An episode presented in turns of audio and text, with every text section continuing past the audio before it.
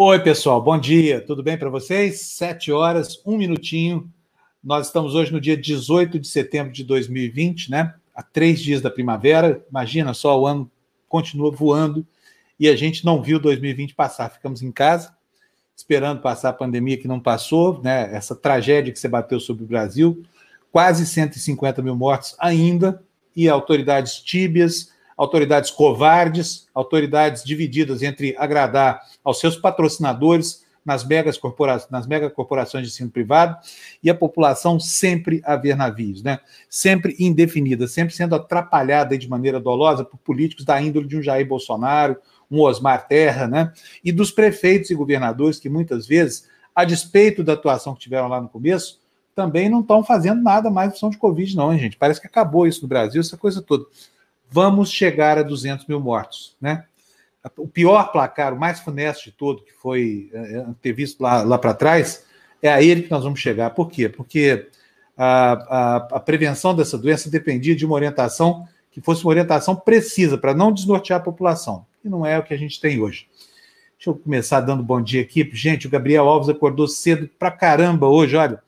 4h21 da manhã já estava aqui dando like. Gabriel, muito obrigado. Olha, 4h21 4h21 deixou seus comentários aqui, depois veio a Érica. A Érica já acordou um pouquinho mais tarde, mas a Érica está virando a nossa campeã disparada aqui. Desbancou o André, né? Desbancou mesmo. E faz tempo que, que ela está aqui em primeiro lugar, ela hoje chegou aqui às 5 e 9 da manhã. Rosali não ficou muito atrás, não, hein, Rosali? Bom dia para você, 5 e 15, né? E me avisando aqui que tem um e-mail do Valder aqui na nossa caixa postal. Aposto que é para falar sobre o programa novo aqui na TV Democracia. Querem postar? E a Rosali também cumprimenta vocês. Ó, bom dia, fofoletes. Amanheceu quente, lindo por aqui. Passarinhada feliz. Muito bom. Deixa eu falar bom dia para minha querida Lu. Bom dia, Lu. Como bom vai a senhora? Tudo bem? Bom dia, Fábio. Bom dia, queridos todos. Estou um pouquinho rouca hoje, peço desculpas. É, não é Covid, não, né? Não, Covid não deixa não, ninguém rouco. Não é que ontem a gente teve um, fizemos uma live diferente aqui ao vivo, com plateia, foi uma coisa um pouquinho diferente. Eu forcei um pouquinho demais a minha voz. Tá bom, então vamos poupar um pouco a sua voz hoje, né? Não, mas é só falar, é que eu falo alto, eu tenho que aprender a falar devagar. Lembra aquele exercício que a gente fazia? Glorinha Boitenbiller. Eu voltei a fazer, estou desde ontem fazendo. Hoje eu confesso que eu até não fiz o suficiente para dar uma soltadinha na voz antes. É. Eu, ô Lu, é, mas você conseguiu dormir melhor, porque ontem já não estava muito descansado, mas ainda bem que nós temos gente hoje sexta-feira, né? Graças a Deus. Amanhã todo mundo pode dormir até um pouquinho mais tarde, hã? Sextou. Vamos, né? Mas eu não, é o que a gente fala sempre, amanhã, no máximo, sete horas, eu já estou de pé. É.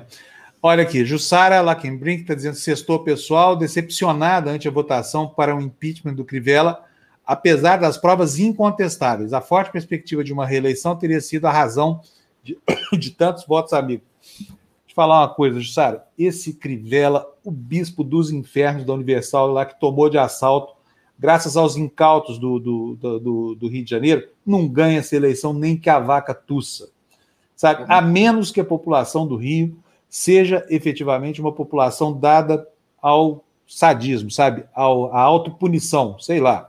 Porque nada explica que um incompetente ladrão desse continue dirigindo os negócios da prefeitura do país sem que o poder legislativo local seja incapaz de reagir em nome do povo, né?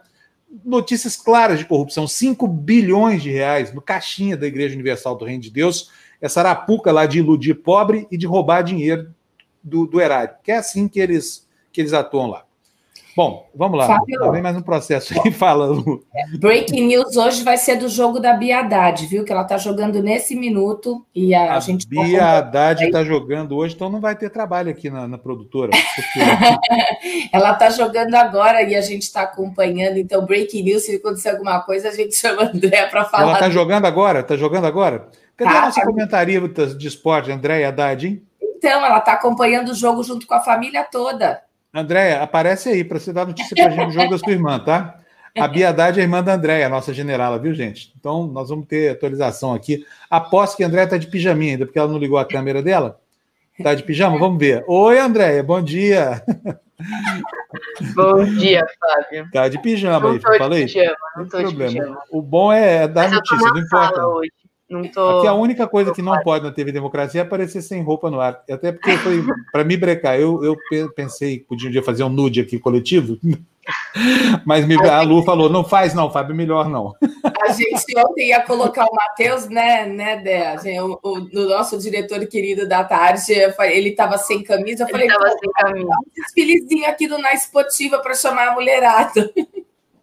Pois é. Bom, gente, temos notícia demais, mas vamos começar pela mais importante do dia, que é a Bia Haddad, irmã da nossa generala. Né? Tá- já está em campo agora, Andréia? Já está em Sua quadra. irmã? Tá? Tá jogando, o jogo parou agora por causa da chuva. Ela tá jogando a terceira rodada. Onde é e contra quem que ela está jogando? Ela tá em Portugal, em Santarém. É o terceiro torneio dela lá. Ela ganhou um, foi campeã de simples, foi campeã de dupla no outro e vice de simples.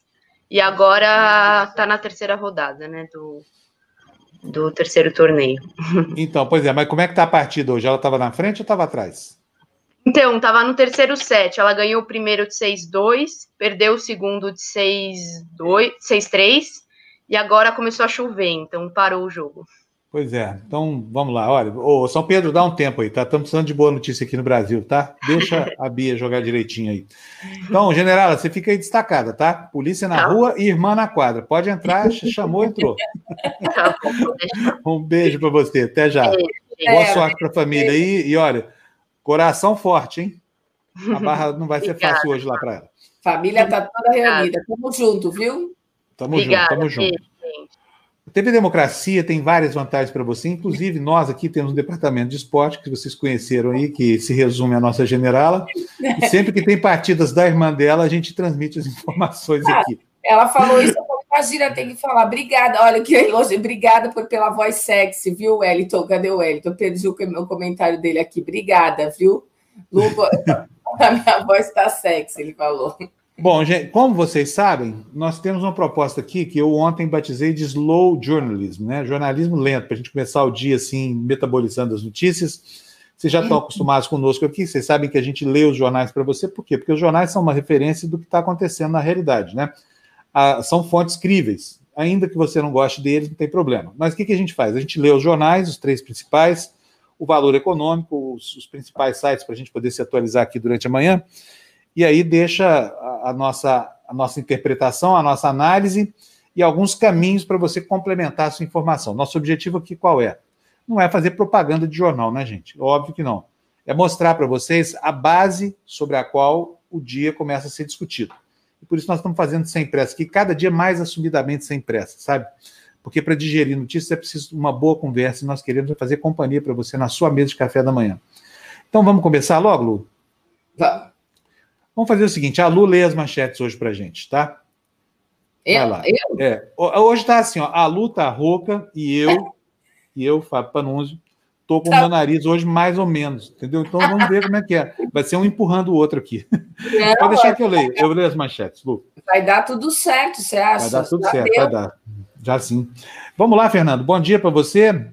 Fernando acordou cedo também. Olha, o Fernando nunca perdeu a hora nem um dia, nem André, nenhum de nós aqui. Nenhum. É.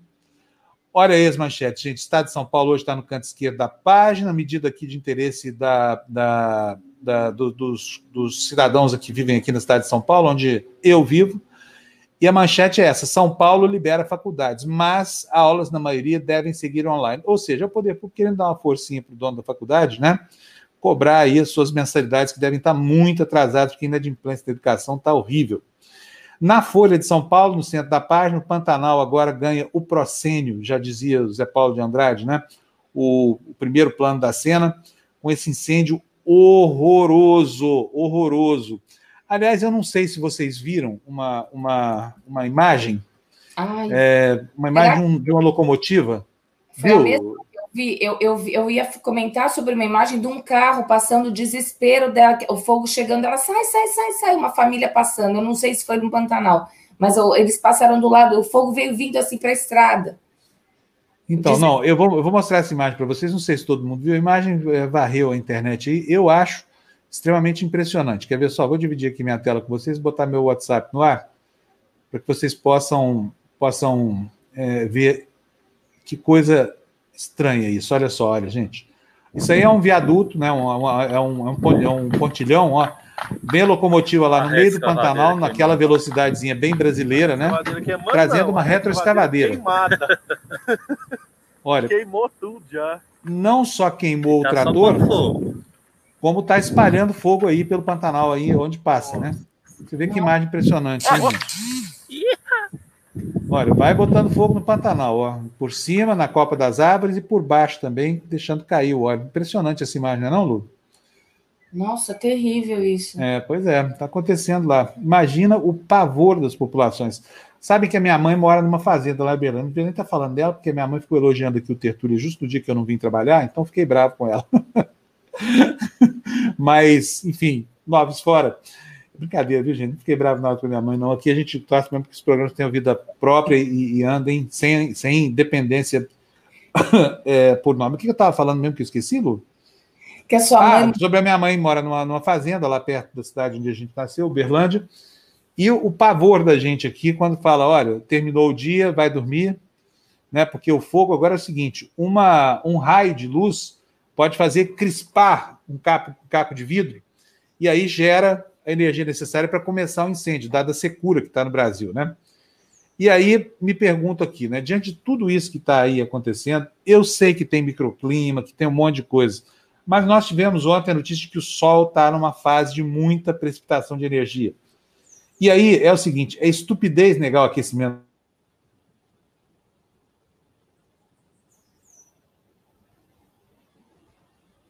Tem por onde a gente não perceber que a vida não é mais como era 10, 30, 50 anos atrás, realmente. E os dados que chegam do satélite, monitorando a extensão da plataforma de gelo, essa coisa toda, estão nos mostrando que é hora sim de fazer alguma coisa para conter o nosso ímpeto destruidor e repor no lugar uma certa ordem que permita aos ciclos naturais cumprirem a sua função, né? Tanto a, a função da seleção pela morte, quanto a da, a da, a da sua, é, como é que chama isso?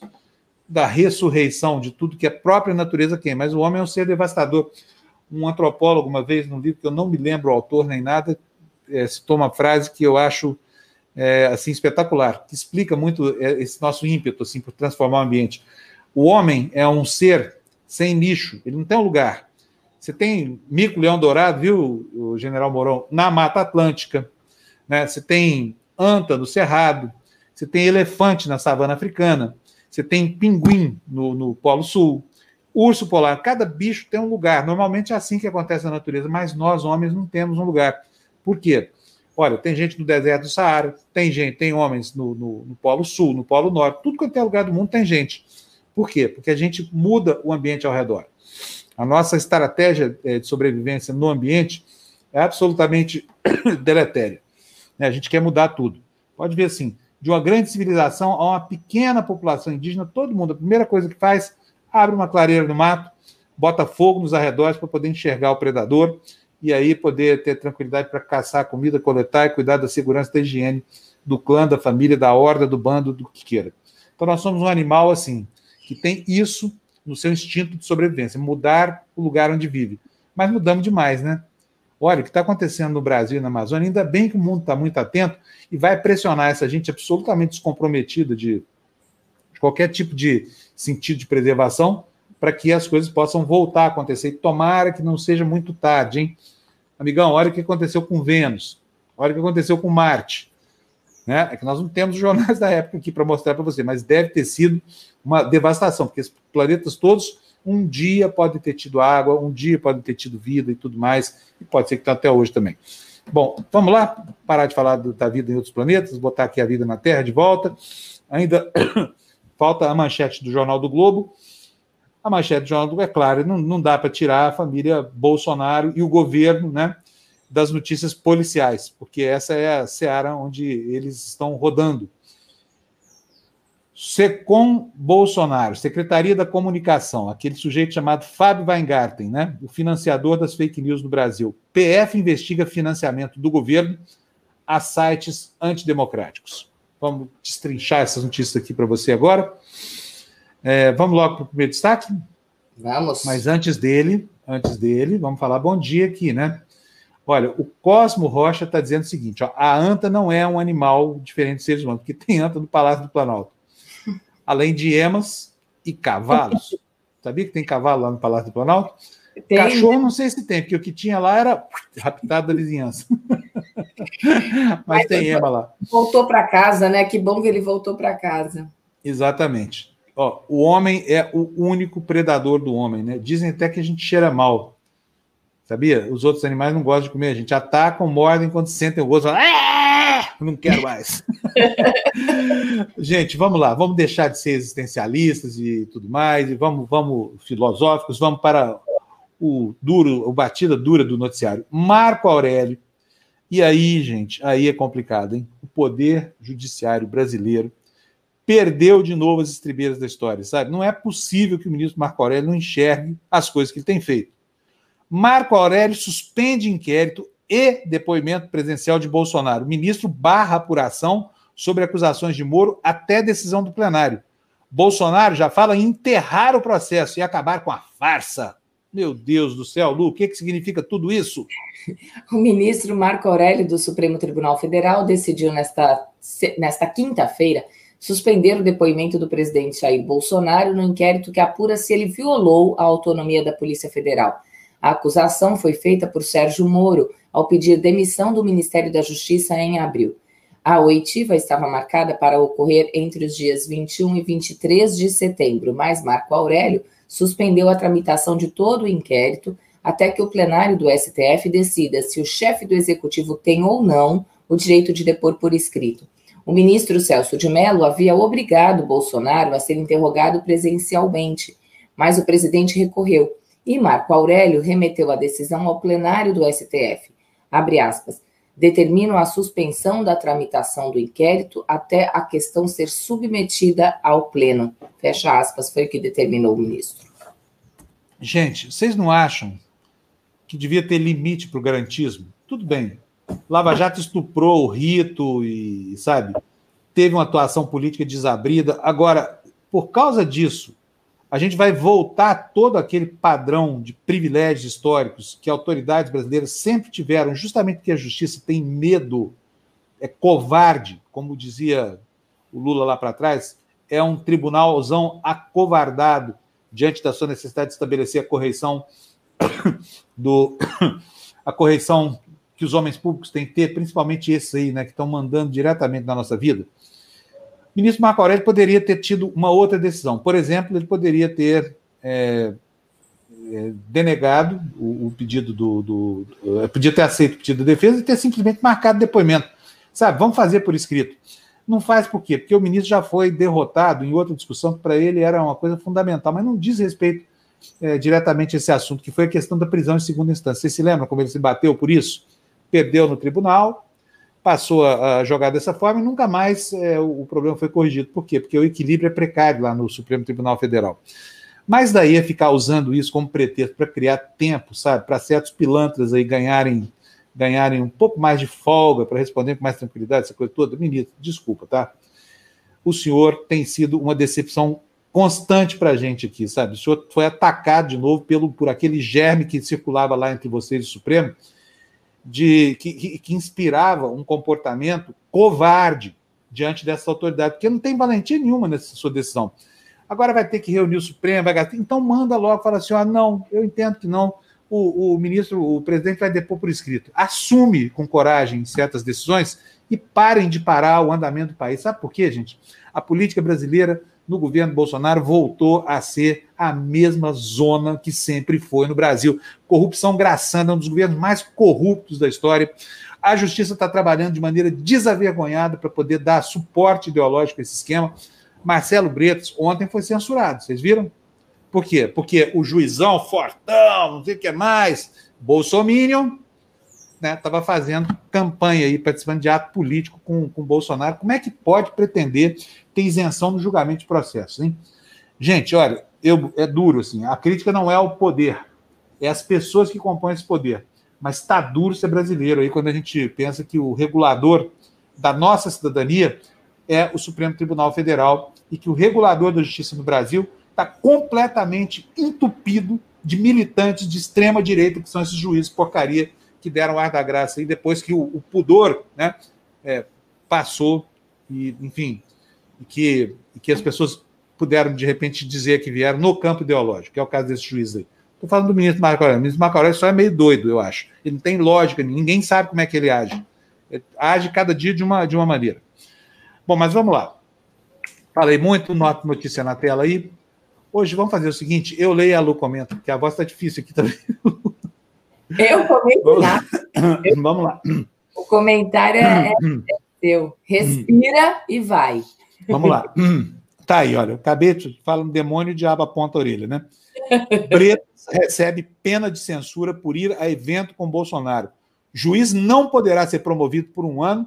Punição é a segunda mais leve. Mas aí também não vale, né? O cara, o cara é, tem uma atitude abertamente, escancaradamente antijurídica e política e ele vai ficar sem promoção durante um ano. Só faltava promover esse bolsomínio também, hein? Se bem que no corpo de desembargadores que nós temos hoje pelo Brasil é capaz de votar em sim uma promoção para Bolsonaro aí, tipo esse ministro Marcelo Bretas, esse juiz Marcelo Bretas. Vamos lá, notícia, Lu? Deixa eu ler, você comenta, vai? Eu não. Não. Não? Eu leio. Que? Pode ler, pode ler, Sandro. O Tribunal Regional Federal da Segunda Região aplicou pena de censura ao juiz federal Marcelo Bretas, responsável pela Operação Lava Jato do Rio de Janeiro, por participar de uma inauguração de obra pública ao lado do presidente Jair Bolsonaro e do prefeito Marcelo Crivella. O órgão especial do TRF2, por 12 a 1, entendeu que o juiz incorreu em superexposição e autopromoção ao estar ao lado dos políticos no evento e publicar imagens do ato em suas redes sociais. A punição prevê que o magistrado não figure por um ano na lista de promoção do tribunal. É a segunda pena mais leve prevista na Lei de Magistratura Nacional, que lista seis opções. O TRF2 informou que não cabe recurso à decisão. O magistrado não se pronunciou sobre a decisão até a conclusão desta edição.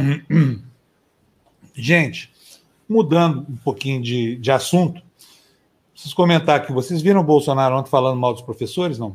Atenção, professor Bolsonaro, se o presidente te deplora, sinto muito dizer, o cara é mal educado, grosseiro, estúpido, é, pouca educação formal, não consegue alcançar o que é ensino, muito menos a importância do professor em sala de aula. Então, o que, que ele fez ontem? Diz o seguinte: professor é tudo preguiçoso, que eles não querem voltar a trabalhar, e que o Brasil teve o maior tempo de lockdown em escolas em todo o mundo. O que não sei se é verdade ou não, não deve ser, mas em todo caso, vamos, vamos supor que seja. Realmente o lockdown nas escolas foi longo, porque eles não conseguiram botar os alunos de volta dentro das salas de aula. Mas por que, isso aconteceu? Porque, obviamente, nós sabemos, não precisa nem dizer nem repetir, da importância que teve o comportamento insidioso do presidente da República, desorientando a população na extensão do platô que a gente viveu. O Brasil é um país desafortunado por ter esse presidente aí. E, e, o fato dele ter tido uma atuação abertamente a favor do vírus e da morte contra as vítimas da doença acabou fazendo que a gente ficasse seis meses sobre o platô aí, quase mil mortes por mês. Todo mundo viu isso. Agora, sim, as falcianes lá de Brasília estão querendo fazer o quê? Usar a drasticidade da situação que elas mesmas criaram para dizer que a culpa é do outro. Pode uma coisa dessa? É muita cara de pau dessa galera. É óbvio que o Brasil teve um lockdown longo. Por quê? Porque o presidente ficou mandando as pessoas se infectarem. Ele mesmo levou o vírus para um monte de gente. O governo dele é uma lástima. Todo mundo adoeceu e continua adoecendo. Por que, que a incidência da Covid é tão alta entre autoridades da República? Muito maior do que entre a população, eu imagino, se fizer um, um cálculo estatístico apurado, sabe? Agora, culpar professor, dizer que professor é preguiçoso porque não quer voltar a trabalhar, tenha paciência, né? O que, que vocês acharam disso, gente? De novo atacando justamente assim a parte mais vulnerável do processo, né? É demais, viu? Enfim, vamos para a próxima notícia aí, Lucas. Vamos lá. Antidemocráticos, aí, ó. PF investiga se o governo financiou sites com ataques ao Congresso e ao Supremo, matéria do Jornal do Globo hoje, está na capa do Jornal Globo, né? E provavelmente essa delegada que move essa investigação vai começar a percorrer o mesmo tortuoso caminho que o, o ministro Alexandre de Moraes já percorreu para concluir o óbvio. É evidente que o governo tem financiado esses sites. Mas eu vou pedir para a Lu ler para a gente, para a gente entender o que está acontecendo no âmbito da Polícia Federal. A Polícia Federal investiga indícios de que o governo do presidente Jair Bolsonaro financiou pessoas e páginas na internet dedicados à propagação de atos antidemocráticos que fizeram ataques ao Congresso Nacional e ao Supremo Tribunal Federal.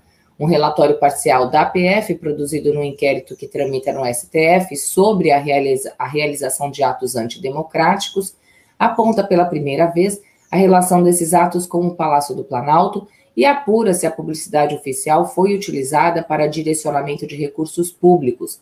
Os indícios chegaram à Polícia Federal por meio da CPMI das fake news do Congresso Nacional, que enviou à investigação informações de que a Secretaria de Comunicação da Presidência da República, que é a SECOM, veiculou publicidade em sites que propagam ações antidemocráticas.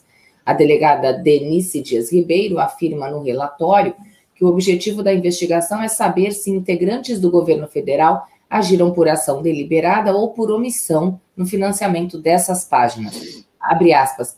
A investigação tem o objetivo de checar se essa ocorrência se deu por culpa ou por ação ou, ou omissão deliberada de permitir a adesão da publicidade do governo federal e a consequente monetização ao conteúdo propagado, foi que escreveu a delegada. É, comentário ótimo aqui da, da Daniela, só para a gente ter uma ideia do que, que vai acontecer nas nossas escolas. O laboratório está aberto aí, não precisa simular uma aula, uma cátedra, nada disso. Mas veja só o que escreveu a Daniela aí, olha. A festa do corona na posse do Fux contaminou quase todo mundo. Agora, imagina essa aglomeração e contaminação nas escolas. Qual é o projeto? Contaminar as crianças, as crianças pegam o vírus, levam para casa contaminam os pais que levam para os avós. Muitas vezes as crianças, acho que 40% das crianças brasileiras moram em casas onde tem um adulto na condição de risco, pois elas vão ser vetores muito eficientes para completar a mortandade e a lambança que esse governo está tá, tá, tá promovendo. Né? Bom, deixa eu falar com a minha querida professora Jéssica Kovac. Que beleza, ela tirou o Romero Brito da parede. Estou feliz de ver uma parede branca atrás dela. Vamos leiloar. O quadro deve estar chegando aqui na sede da nossa produtora. Nós já vamos encaminhar aqui o leilão. O lance começa com 32 centavos, que é uma obra do Romero Brito. Tem que ser bem paga. Professora, bom dia. Bom dia. Hoje parede branca, tá? Atendendo a pedidos, não tem mais Romero Brito aqui. Pelo menos por hoje, vai. Estou esperando o leilão, mas 32 centavos, Fábio. Você acha muito? Podemos baixar para 28. Aumenta aí um pouquinho, vai. O tá André estava pedindo até para quebrar ao vivo o quadro. Não, é? não vamos fazer isso, não, porque nós não somos americanos. Se a gente fosse, a gente fazia. Como vai é. dar um trabalho para varrer os cactos e depois juntar o lixo, não, não convém, vamos vender mesmo. No mínimo 38 centavos, tá? Não, você não compra um Romero Brito aqui por mais do que isso. Tá? gente, então Brincadeiras à parte, bom dia para todos vocês. Vamos falar aí de atividade física um pouquinho? Vamos! Como sempre, né? Hoje a aula, gente, para quem perdeu, faça. Se você tem dor no nervo ciático ou na coluna lombar, a aula foi especial para vocês. 90% da população sofre com dor no nervo ciático, gente. Por quê? Primeiro, porque ele é o maior nervo do nosso corpo. Ele está localizado ali perto da nossa coluna lombar e ele vai descendo pela coxa, ele passa pelo joelho, ele se ramifica e ele vai até o seu pé. Então, ele é um nervo bem grande e quando inflamado, a dor é terrível. Então, se você já passou por isso, faça aí um alongamento. O alongamento melhora em 90% dos casos, tá? Alongamento e Aí, se a dor persistir, se a inflamação for muito grande, aí sim procure um médico, que aí você vai ter que entrar com medicamentos. Mas se não, o alongamento e atividade física também consegue aí resolver esse seu problema. Amanhã, gente, não tem aula aqui na TV Democracia. O Fábio não me deixa dar aula de sábado. Ele fala que não pode. Então, você vai lá para o Instagram. No Instagram tem aula porque senão eu vou acordar ele seis e meia da manhã, ele de sábado, ele está todo feliz, olha o sorriso dele, que é sexta-feira hoje, e amanhã ele não acorda cedo. É, para fazer exercício sábado. Uh! Ele vai, ele vai acordar para pedalar. Ele vai pedalar. Não, eu não posso, não, infelizmente. Meu nariz pode. não sara, infelizmente. Tá. Tá, ontem foi um dia ruim aqui pro meu nariz. Eu abusei no dia, na véspera, trabalhei demais. Ontem estava tudo ferrado de novo. Então hoje eu vou ficar mais quietinho. Já pensei que pudesse Por trabalhar favor. no Tertúlia hoje. Tô com saudade porque o Tertúlia está ganhando muita vida própria sem mim lá. Eu tô com medo de perder meu emprego. patrão aqui é severo. Vocês não Vê o que ele fez com a Gina outro dia. não, gente. Não, agora não tem mais patrão aqui. Agora somos sociedade anárquica. Tá bom, gente? Não é isso, Lu? É. Já. É isso aí. É. Oi, Felipe. Bom dia para você. Olha, Rosali está dizendo aqui que teve festa sem máscara de uma senhora de 60 anos positivo para a Covid, mas postou que era gripe. Mas teve também, né, Rosali, o nosso fantástico capitão, aquela, aquela aquele, aquele monstro intelectual, assim, uma pessoa que entende tudo da vida, que disse que era só gripezinha, né? Quando ele, depois que teve, nunca mais falou que é gripezinha, repara, mas continua recitando receitando cloroquina, né? Cloroquina! Mano, põe cloroquina aí, porque o propósito não é salvar a vida de ninguém, gente. O propósito é outro, tá? Perceba. Vocês já leram o livro do Juliano da Empoli? Já leram? Então leiam, tá? O Engenheiro do Os Engenheiros do Caos. Leiam esse livro, porque depois de ler esse livro, você vai ficar mais impactado do que quando viu o, o Dilema das Redes. A, pro, a propósito, vou tomar a lição de casa. Lu, viu o Dilema das Redes? Mas eu vi faz tempo, no dia. É, que Lu viu, no dia. Eu vi depois também o Privacidade Hackeada. E é. olha, eu tenho feito maior propaganda do filme. Ontem à noite eu saí, depois da live, eu fui comer uma pizza, porque aqui, aqui é normal, né, gente? Lembrando que tá tudo com tomando os cuidados, é álcool gel na porta, é máscara até a comida chegar, é tudo é do, né, dentro do que dá para ter uma vida normal. E eu estava conversando com um amigo que mora em, na Alemanha, ele mora na Alemanha, ele trabalha com, com aviação, ele está aqui no Brasil, volta amanhã, volta domingo. E a gente estava conversando sobre isso e eu comentei do, do filme com ele, sabe? E ele também, e ele é uma pessoa que é não muito ligada. Eu falei, que bom, que bom, porque isso vicia, vicia demais, assim. Eu tô, eu tô falando para todo mundo, Fábio. Hoje, inclusive, no Liberta, no, é no Libertas, né? Hoje. Uhum. Vai ter com a Ana Cláudia vamos voltar nesse assunto, vão ser jovens falando, e eu estou muito curiosa para saber o que eles pensam, porque a gente é do, a gente aprendeu a conviver, né, Fá?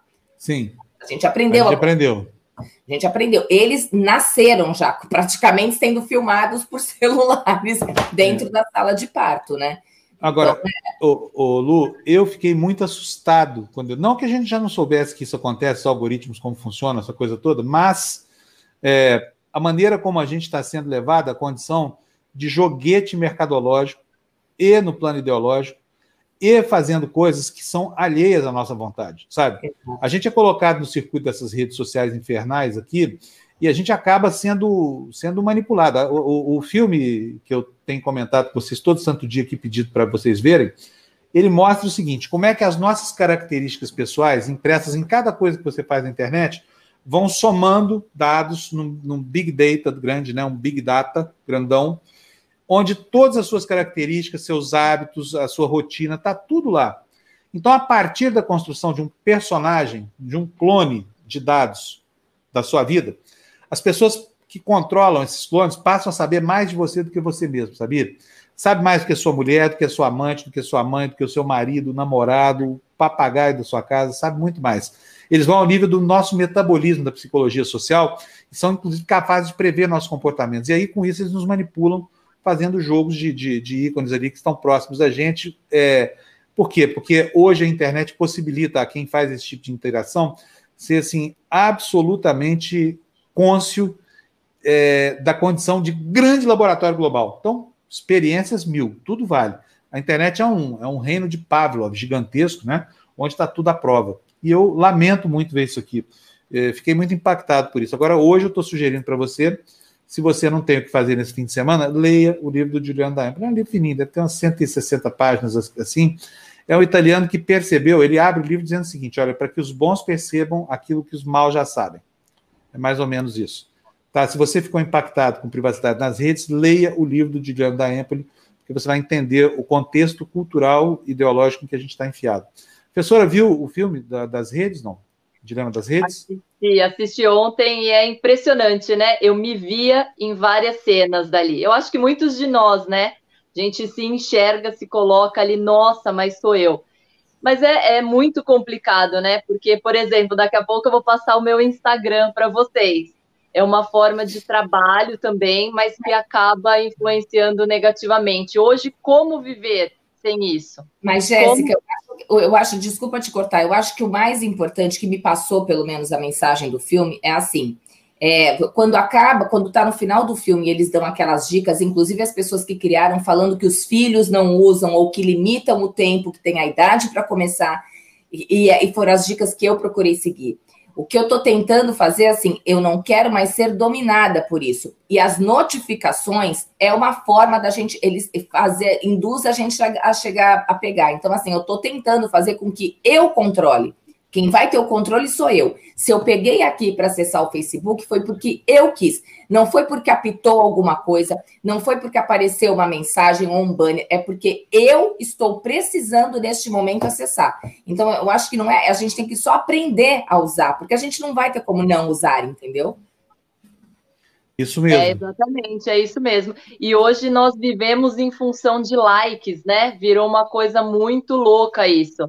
Não tem mais o presencial. Eles falam numa parte do filme que nós vivemos em a nossa vaidade, a nossa vida é em função de coraçõezinhos, joinhas, aviõezinhos. Então é tudo é, é muito louco, né? Muito é. louco. É. E sabe qual que é o pior de tudo? No começo do filme ele falou as redes sociais eu utilizo Toda. Toda. Eu falei, gente, eu vou desativar TikTok, o Snapchat eu adoro, o Facebook eu tô, no Instagram mais ainda. É impressionante, nós estamos todas, né, cercadas é. por isso. Enfim, amanhã tem aula no Instagram. Vá para as redes. Você foi capturado por um sistema do qual você nunca vai se livrar. E eu vou até dizer para vocês qual é a minha impressão sabe, sobre essa, essa ameaça toda à nossa privacidade, que já era. Acho que a guerra está perdida, viu? E isso não é uma visão distópica de um sujeito deprimido, é, que não tem energia para enfrentar. Não, não é isso não. É que a guerra tem que ser travada num outro campo. Não é no campo da comunicação social, porque ali foi perdida. Até porque isso é um dado estatístico que é, que é universal, isso vem sendo confirmado é, sistematicamente por todo estudo de opinião que se faça. O, o, o, o controle é, da informação é muito difícil por causa da discussão da liberdade de expressão, do problema da liberdade de expressão, né? E, e ele, enfim, ele tem, esse conceito de liberdade de expressão tem sido muito mal utilizado por quem quer estuprar os limites da liberdade de expressão, na verdade, e usar esses meios para cometer seus, seus crimes, né? Então, não é nesse campo, é no campo jurídico, político, normativo. O que as pessoas têm que fazer é entender o papel secundário que elas ocupam nessas redes, papel de produtos de marketing, e passar a pressionar o político, o deputado, o senador, para que ele perceba que ele também é um joguete na mão dessas megacorporações globais aí, que só querem das redes o lucro e o controle ideológico. É para isso que eles servem, tá? É uma nova forma de, de interação e poder. Então é o seguinte: é no campo político, tem que brigar no campo político, tem que obrigar o deputado a fazer leis que sejam restritivas, tem que acabar com a possibilidade de o Google pegar aqui, olha, o, o Facebook, sei lá, o Facebook para mim é o pior de todos. O Facebook pega a mensagem que você escreve, entrega para parte dos seus amigos, que ele acha que estão enquadrados no universo de valores daquela mensagem. Ele faz isso, ele seleciona. Então, o que fala o filme do Dilema Nazista? Fala o seguinte: cada pessoa enxerga uma internet diferente, porque os algoritmos filtram as mensagens que são destinadas para ela. E a partir disso aí, cada um de nós tem uma visão diferente. E até coisas estúpidas, assim, que eu tive muita dificuldade para entender. Por exemplo, a teoria da Terra plana. É, como é que tem gente que acredita numa estupidez dessa? Como é que a gente acredita, por exemplo, que vacina pode fazer mal para a saúde, né? Um negócio assim, a humanidade demorou tanto para trilhar esse caminho. Entende, sabe por quê, gente? Porque elas entram em bolhas e são essas bolhas são autorreferenciadas. E a bolha que a gente fala aqui é um ambiente que a pessoa se coloca porque ela quer proteção. Ela não quer ser molestada na sua quietude intelectual, afetiva, nada disso. A gente vê isso aqui na nossa comunidade. Pode perguntar aqui para o pessoal na nossa área de chat das experiências que nós temos tido aqui. Outro dia a gente teve uma discussão muito legal aqui na TV Democracia. Já falei para vocês sobre um, um, um, filme escatológico de um, um, homem brasileiro que, enfim, tatuou todo o seu corpo. E aí botou, ele, ele criou uma figura bizarra, dentes de demônio, fez um implante assim. Ele é horrível de ver. É horrível e é bizarro. Alguém postou no grupo e as pessoas começaram a reclamar. Olha, não pode fazer isso, que baixaria, não sei o que mais, mas aquilo é um fato. É feio de ver. O mundo não é lindo, a vida não é perfeita, né? E não é porque não é bonitinho que a gente vai suprimir. Mas é, é, dessa discussão no grupo saiu, saiu um debate muito interessante aqui, porque uma parte das pessoas se sentiu muito incomodada com aquilo, até brigaram comigo. A Érica mesmo brigou comigo. Eu não quero ver isso. Tem todo o direito de não ver, mas a gente não pode não mostrar, porque está no mundo. Se a gente começa a fechar o nosso horizonte aqui a ponto de suprimir tudo que esteticamente incomoda, politicamente incomoda essa coisa toda, gente, nós vamos virar um grupo de beócios e imbecis aqui, nós vamos estar discutindo só o que a gente concorda. Gente vai estar parecendo a Globo News, vamos estar falando a mesma coisa para todo mundo e todo mundo só concordando. E a vida não é feita assim. A vida é de diversidade, divergência, do diferente. A gente tem que aprender a conviver com o diferente. Essa, essa incapacidade que a gente tem de, de, de conviver com a diferença é a mãe do racismo, da xenofobia, é a mãe do machismo, e ela é a matriz de comportamentos que a gente não consegue enxergar que tem a mesma natureza. Vocês concordam comigo, não? Concorda, professora? É, exatamente. Concorda, Lu? Então vamos nos deixar incomodar por coisas diferentes, sabe? Vamos olhar o, o que nos combate como e reconhecer nele a legitimidade para participar de um jogo que é um jogo muito intrincado, né? Num novo paradigma comunicacional que a gente só agora começa a entender. E é muito importante entender, e é muito importante trazer essa diferença para dentro, para que a gente não seja refém da nossa própria vontade de se alienar do mundo, sabe? Porque alienados do mundo, nós estamos muito mais facilmente controláveis por esses joguetes de algoritmos de pessoas mal intencionadas que querem nos transformar só em objetos de campanha de marketing político e objetos de campanha de marketing comercial. Tá? É o que eu penso. Exatamente. Tiver... E lembrando também, né, Fábio, dos adolescentes, né, que é uma coisa assim muito importante. É, a gente comentar aqui quem tem filhos adolescentes. Hoje, para os pais, é muito comum, né? Igual apareceu no filme, sentar na mesa de, de jantar e a família inteira, cada um no seu telefone. Não existem mais as conversas. Eu tenho uma filha adolescente também e eu sei que é muito difícil. Eles já nasceram nesse meio, né? nós nos tornamos fantoches. Eles nasceram fantoches já, eles já nasceram nesse mundo. Então é muito importante também tentar ficar de olho, é, tentar, né, o máximo possível aí tirar. Hoje, por exemplo, gente, não sei quem que é da minha geração aí, mas eu brincava na rua, eu subia em árvore, eu brincava de esconde-esconde, de pega-pega. A minha filha, 16 anos, eu sou personal, eu trabalho com atividade física. A minha filha não sabe pular corda. Eu falo brincadeiras para ela de rua que ela nunca nem ouviu. Ela não consegue subir numa árvore. E eu, gente, mesmo sendo da atividade física, uma coisa que eu estimulo em casa, mas é uma coisa que a gente tem que parar para pensar também. O celular, essa conexão toda, tirou isso das crianças. As crianças não sabem mais o que é empinar uma pipa, elas não sabem mais o que é brincar na rua, é o dia inteiro conectado. Porque eles fazem tudo pelo celular, né? A minha filha dança pelo celular, a minha filha é, tem contato com as amigas pelo celular, é o dia inteiro. Então, é, é uma coisa assim bem complicada para as crianças também. E elas vivem em função também dos likes, né? Então, praticamente todos os dias, a vibração, a felicidade da minha filha é que ela ganhou seguidor no Twitter. Mãe, eu tô com 500 seguidores. Para ela, isso é o, o, bônus, né? E é uma coisa muito maluca para quem não nasceu nesse, nesse meio já, né? É. Ô, Jéssica, se não está preparado, se frustra, e a gente já viu isso. Teve Nesse ponto, teve política, que acho que foi o Instagram que adotou para parar com o número de curtidas. Eu não sei se vocês lembram disso. É, agora só quem tem. Não, não é mais para todo mundo ver, porque causou problema também, né? Eles, eles é, é, muito complicado, eu falo, viu, Fábio? Você tem filho da minha, da minha idade, a Bruna acho que regula com os meus, né? Mas não sei, é. mais velha. Que bom que eles, 21 e 25, já nasceram ali no limite.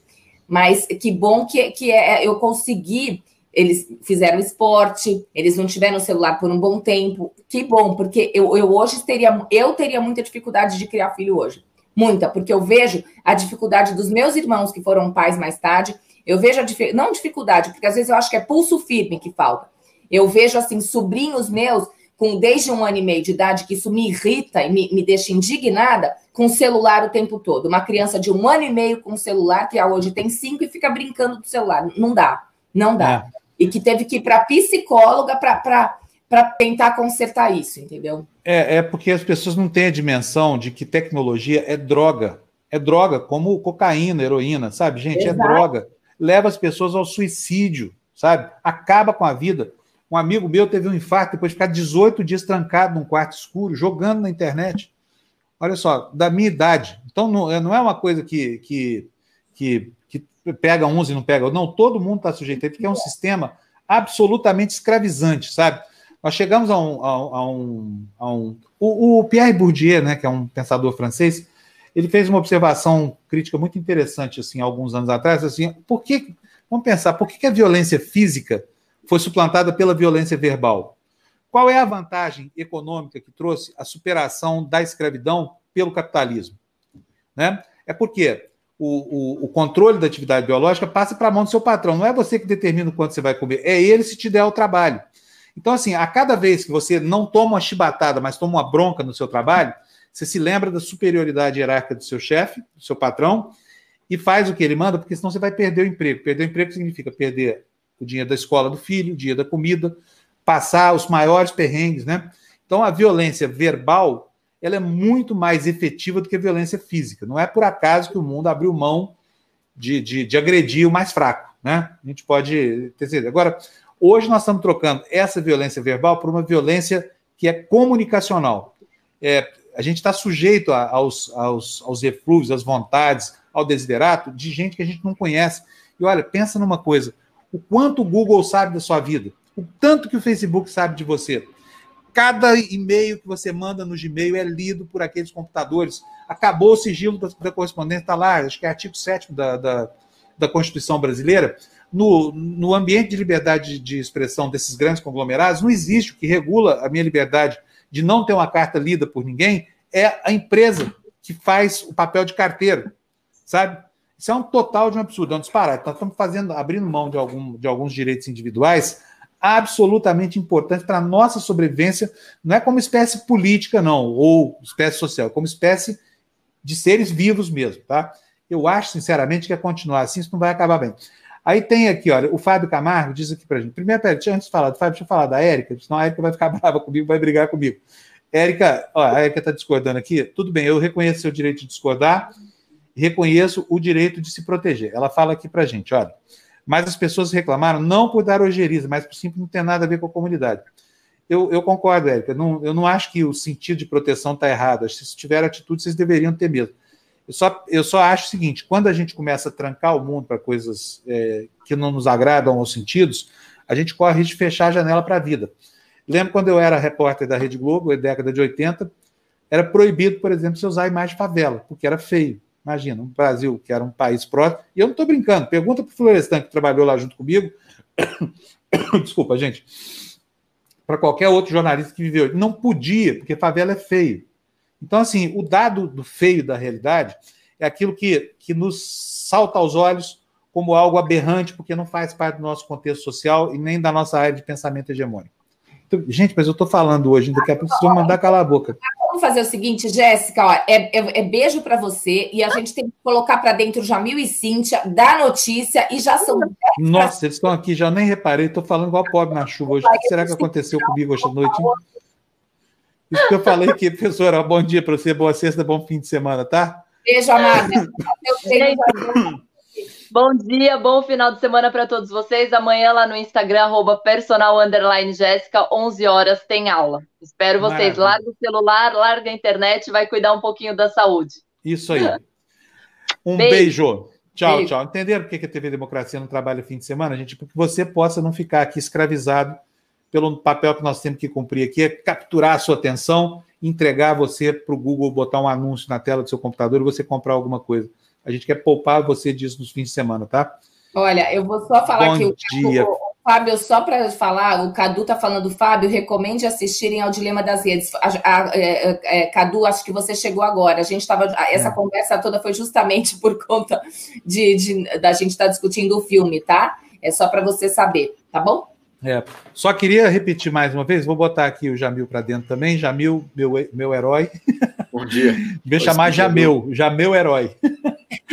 Hoje nós estamos falando de redes sociais aqui, viu? O problema da maior gravidade, da nossa organização, da organização dos nossos tempos aqui, né? É. Paradigma, que a gente não conseguiu entender direito ainda. Cíntia, bom dia, minha linda bom amiga. Dia, Tudo bom bem? Dia. Tudo bem, estamos aqui. Hoje Fico eu estou indignada, feliz. vocês vão ver quando eu falar aqui, vocês vão oh.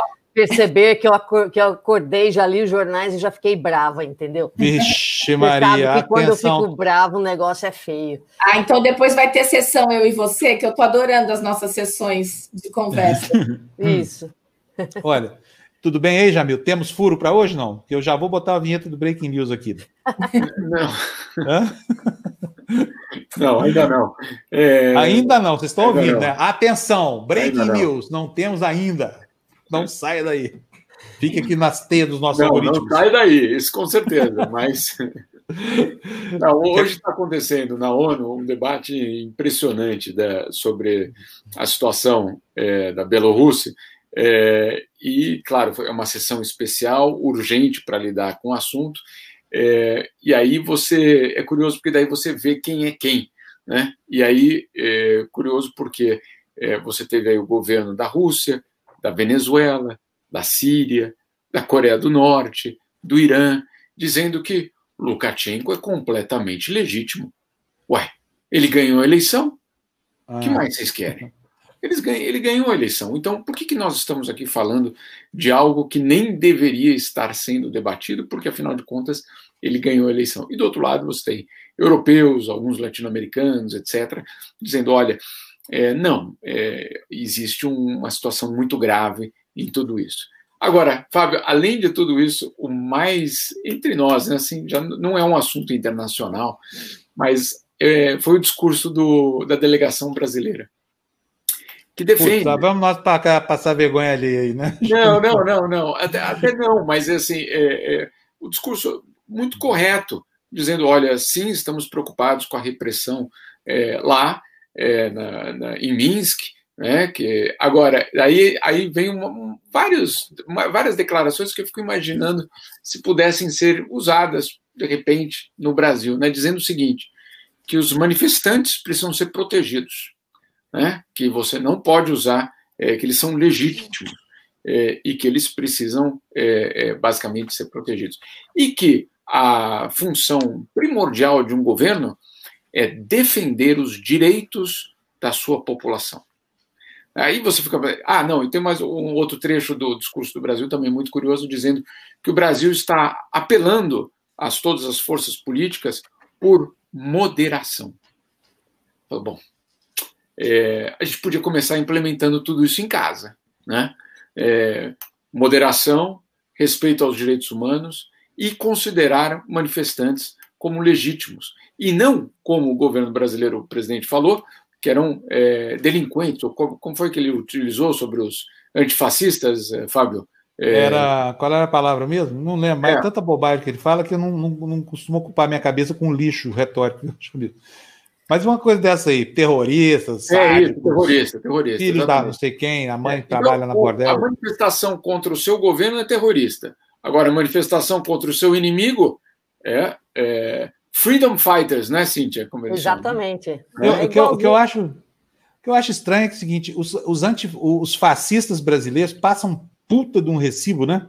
Porque toda vez que alguém fala de antifa, parece que é o maior terrorista do mundo. O cara só está combatendo o fascismo, é obrigação de todo cidadão que preza minimamente a democracia, né, Jamil? Sim, mas é, aí você fica é curioso. Inclusive ontem, Fábio, ontem à noite o Ernesto Araújo, chanceler, é, foi no, nas suas redes sociais para é, comemorar o fato de que o Conselho de Direitos Humanos é, é, fez uma ligação ou implicou é, o Maduro ao, a crimes contra a humanidade. aí eu fico perguntando, agora então a ONU não é comunista? Agora vale? Agora vale. É. Agora vale. Agora está valendo, né? Porque... Agora, se vale para o Maduro, por que, que as recomendações contra o governo brasileiro eles desconhecem? É isso que eu estou falando. Você não tem, não tem problema você dizer não reconheço a ONU, mas daí não pode reconhecer para nada. É. Né? Você não pode. É, quer dizer, tem muito problema em não reconhecer a ONU, mas você. É, não, não, vamos só consertar a frase. Mas é, é uma questão de ser é, coerente. Então, tá, olha, vocês são todos comunistas, é, querem, na verdade, derrubar governos, etc., é, são contra o que a gente pensa, então nós não queremos vocês. Tá bem. Aí, quando ataca o meu inimigo, ela fala: não, olha, parabéns, genial aí o que vocês fizeram. Bom, então tá bom. Então, quando for contra nós, temos de aceitar, não? É, é um, é um tipo estranho, né, de, é. relacionamento com a conveniência ideológica e conveniência conjuntural, né, Jamil? Exato. E aí você fala, bom, então tá, então não tem coerência. O que tem é uma retórica hipócrita é, de você dizer para uns valem, para outros não valem. Para mim. Ô, Jamil, deixa eu te perguntar uma coisa. Por que, que você fixou no seu Twitter aquela carta do, do brasileiro da CDIH aí? Com, é, não, Paulo Abrão.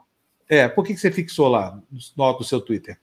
Pelo seguinte, a, a só para retomar, a Comissão Interamericana de Direitos Humanos está numa crise extremamente profunda. Paulo Abrão era o secretário-geral é, brasileiro, é, já foi inclusive é, secretário de Justiça, se eu não me engano, no governo Dilma ou no Lula, agora não me lembro qual dos dois, é, acho que no, no, governo da Dilma.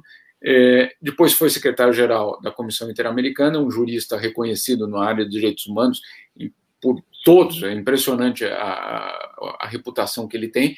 E aí o que acontece é que é, é, ele acabou sendo vetado para um segundo mandato. É, vetado de uma forma absurda, porque o secretário-geral da OEA, que não poderia fazer esse veto, foi e basicamente obrigou a sua renúncia, basicamente que ele deixasse a, a, a Comissão Interamericana. O que é a Comissão Interamericana? É o principal órgão de direitos humanos das Américas. Não estamos falando de uma subcomissão, não. É principal, o principal mecanismo de monitoramento e de fiscaliza, fiscalização dos abusos de direitos humanos na nossa região inteira. Então, é algo absolutamente central. Então, o que aconteceu? Ele foi empurrado para fora. Ele foi empurrado para fora. E eu não sei se você ouviu, porque eu não ouvi. Você ouviu algum gesto do governo brasileiro dizendo vamos defender esse brasileiro lá? Não, né? Não, não, não vimos nenhum gesto brasileiro de, em defesa de ninguém, de nenhuma entidade multilateral. Né? Não, é, é porque, é na verdade, faz parte é, de um. Ele faz parte de um problema. Qual o problema? A fiscalização externa. Né? Você olhar é, para o que está acontecendo no Brasil. É, no ano passado, já o Itamaraty mandou uma carta para ele, junto com outros países da região, é, dizendo: olha, respeite nossa soberania, basicamente era isso que dizia o relatório. É, é curioso, porque aí você, insisto, volta para a questão de hoje da, de, de da Bielorrússia, e aí você vê ali que a, o discurso brasileiro era, não, direitos humanos, absolutamente importante, hein? Cuidado aí, governo da Bielorrússia. Ah, então tá bom, então para eles vale, para nós não vale. Tá, é. né? Então, e aí a, a, carta, na verdade, só para responder a tua pergunta, o que aconteceu é que o, o Paulo Abraão, então, é, teve de sair ontem, foi o último dia dele, e ele publicou essa carta, é, basicamente fazendo um enorme alerta é, que a defesa dos direitos humanos, defesa, essa defesa está sob ameaça hoje. É, não só por ele, não é por ele, não é uma, uma questão do, do cargo de, de, dele como pessoa, é o fato do cargo dele ter sido: olha, não gostamos de você, você fiscaliza muito, é, não é uma coisa boa, te empurramos para fora. Que horror isso. Foi o Almagro fazendo uma pataquada. Aliás, a OEA vem num declínio já desde o, a primeira década do século, tá? Você lembra como é que foi assim, a, assim? Ela foi tortuosa, por exemplo, na questão do programa Mais Médicos, né? Sabe, a sensação que eu tenho é que a OEA varia conforme o vento, né? Quando, dependendo da, da, da, da hegemonia dos governos, do pensamento dos governos da, da, da, da América continental, é. né, Jamil? É, e aí você tem os momentos, né? Quer dizer, quando ela é fortalecida, quando ela é enfraquecida, depende é, de quando ela é instrumentalizada. Esse é um, um, um, problema muito sério na, na OEA, porque a gente tem uma região em que um governo é extremamente poderoso dentro dela, que é o governo americano, obviamente. Uhum. É, não dentro da, da, da, OEA, mas basicamente ditando o que deve acontecer dentro da, da, da instituição. Então, é extremamente frágil por tudo isso. É, e só para completar, Fábio, é, vamos só lembrar que a partir do mês que vem teremos um Weintraub na OEA. Pelo amor de Deus. É. Vamos falar de uma coisa boa aqui, vai? Peraí, vamos botar um assunto bom, porque não é possível que a gente, numa sexta-feira, não tenha direito a ter paz. Jamil, você fica lembrando desses fantasmas aí, fica assustando a gente. No fim de semana a gente sonha com Weintraub, cai da cama. Olha isso aqui, ó. Vamos falar disso. Quero falar disso, ó. Isso aqui é legal. Olha, ó. Olha, Olha que lindo, nosso correspondente de Genebra. Olha só. mais um livrinho, hein, Jamil? Mais um. Conta para um. nós o que é esse livro que você está fazendo com a Ruth. Isso, na verdade, ele sai agora terça-feira, né? É, é, já já já está saindo, basicamente o lançamento é semana que vem. É, o que nós fizemos foi, na verdade, Fábio, pegar aí dez temas. Vou, vou, vou, vou explicar de, de, uma outra forma. É, nós não estamos nessa situação de pandemia, de caos, etc., por acaso. Né? Não é uma situação é, em que nós estamos, ah, como, olha que surpresa como chegamos aqui. O que a gente tenta no livro é contar dez histórias é, que revelam que, de fato, a fragilidade do mundo era extremamente profunda já antes da pandemia, e o que a pandemia fez foi jogar isso tudo na nossa cara. Agora, o livro não é um receituário do que deve ser feito para a gente sair disso. O livro é para abrir o debate, porque outra, outra commodity em falta hoje é espaço para debate. Né? Então, é, nem eu nem a Ruth temos a ambição de dizer, ó, oh, sigam esse receituário e seremos todos felizes. Não, não é isso. Mas é colocar o debate. É falar, olha só, se essa é a situação aqui, se essa é a situação ali, é, não adianta a gente ficar é, imaginando que, um, que charlatães com é, receituários simples e dizer, não, isso é fácil de resolver. Não, não é fácil de resolver. Tem questões de corrupção, é, de pobreza, de desigualdade, é, de, de, basicamente, da, da, da, inclusive da busca é, pelo desenvolvimento, a questão da, da alimentação, que não são questões fáceis, que não vão ser resolvidas de forma fácil. Mas, para a gente resolver, a gente primeiro precisa abrir o debate, e é o que não existe hoje. E a gente está, é, basicamente, com histórias reais tanto eu como ela, são cinco histórias minhas e cinco histórias delas em lugares diferentes do mundo, para tentar contar olha só, é, essa é a situação. A gente vai ficar sentado ou vamos nos indignar e agir? E indignar é, não é no sentido de pegar em armas, é, de né, é, é, atacar o inimigo, etc. É justamente de entender que não dá para ter o inimigo é, num regime democrático. Você tem oposição, você tem um adversário, você tem alguém que pensa diferente. Agora, se a gente considerar o outro como um inimigo a ser aniquilado, é, o inimigo a ser aniquilado, daí, obviamente, a gente não está mais falando em democracia. De repente, é isso que a gente está vendo em alguns lugares, né?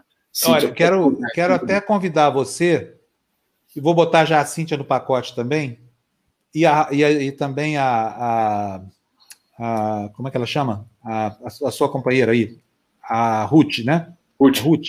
É, Ruth Manos. Para a gente discutir. Esse assunto aqui dominou toda essa live de hoje aqui do Despertador está falando aqui do filme Dilema nas Redes, não sei se você já viu ou não, viu? Já, já vi.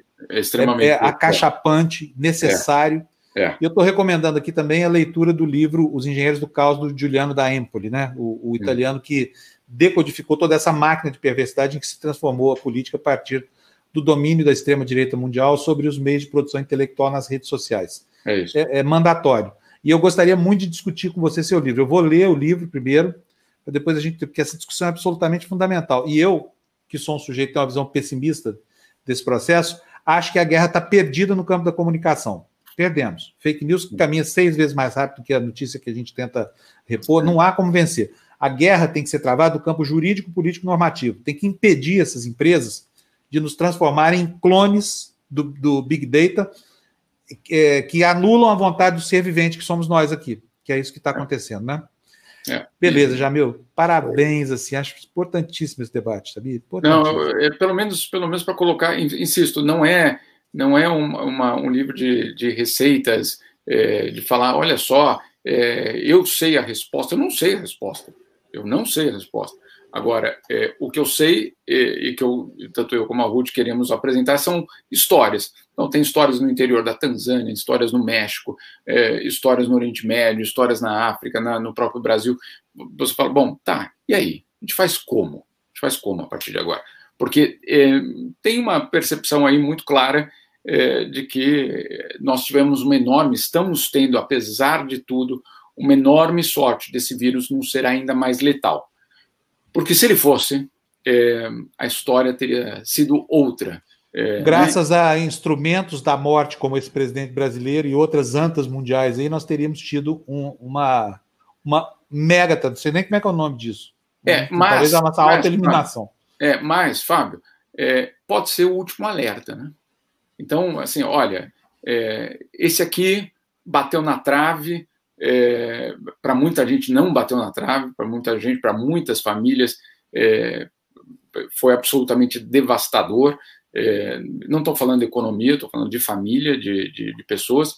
Agora, se ele fosse um grau é, mais forte, é, de repente, né, o, o, colapso teria sido ainda mais dramático. Eu só insisto, de repente, é, deveríamos usar isso como um alerta. Se não agora, quando, né, Fábio? É, exatamente. O pessoal está elogiando ontem a sua performance lá com a Ruth no, no Eduardo Moreira. Muito bom que o Eduardo já tenha feito essa discussão lá. Parabéns, Eduardo, já viu você, Márcio? Então, então é, vale muito a vale muito, muito o debate bom. em qualquer lugar, de fato, é, é um bom lugar para começar o debate. É, queremos aqui também, tá? Vamos fazer aqui. Queremos, queremos. Porque tem muito que debater. Esse é um debate de sobrevivência da nossa espécie. É isso, é isso. É isso. Jamil, obrigado por você. Bom dia para você aí na Suíça, tá? Tudo bom, para vocês também. Um abração. Tchau. Olha quem Tchau. chegou aqui para nossa alegria. Oi, Gina. Fiz bobagem. Hoje eu não sei o que, que eu toquei. Eu ia dar bom giorno a tutti para dizer oi. e eu toquei alguma coisa no computador que eu tive que, que arrumar aqui o, o tripé para colocar o celular.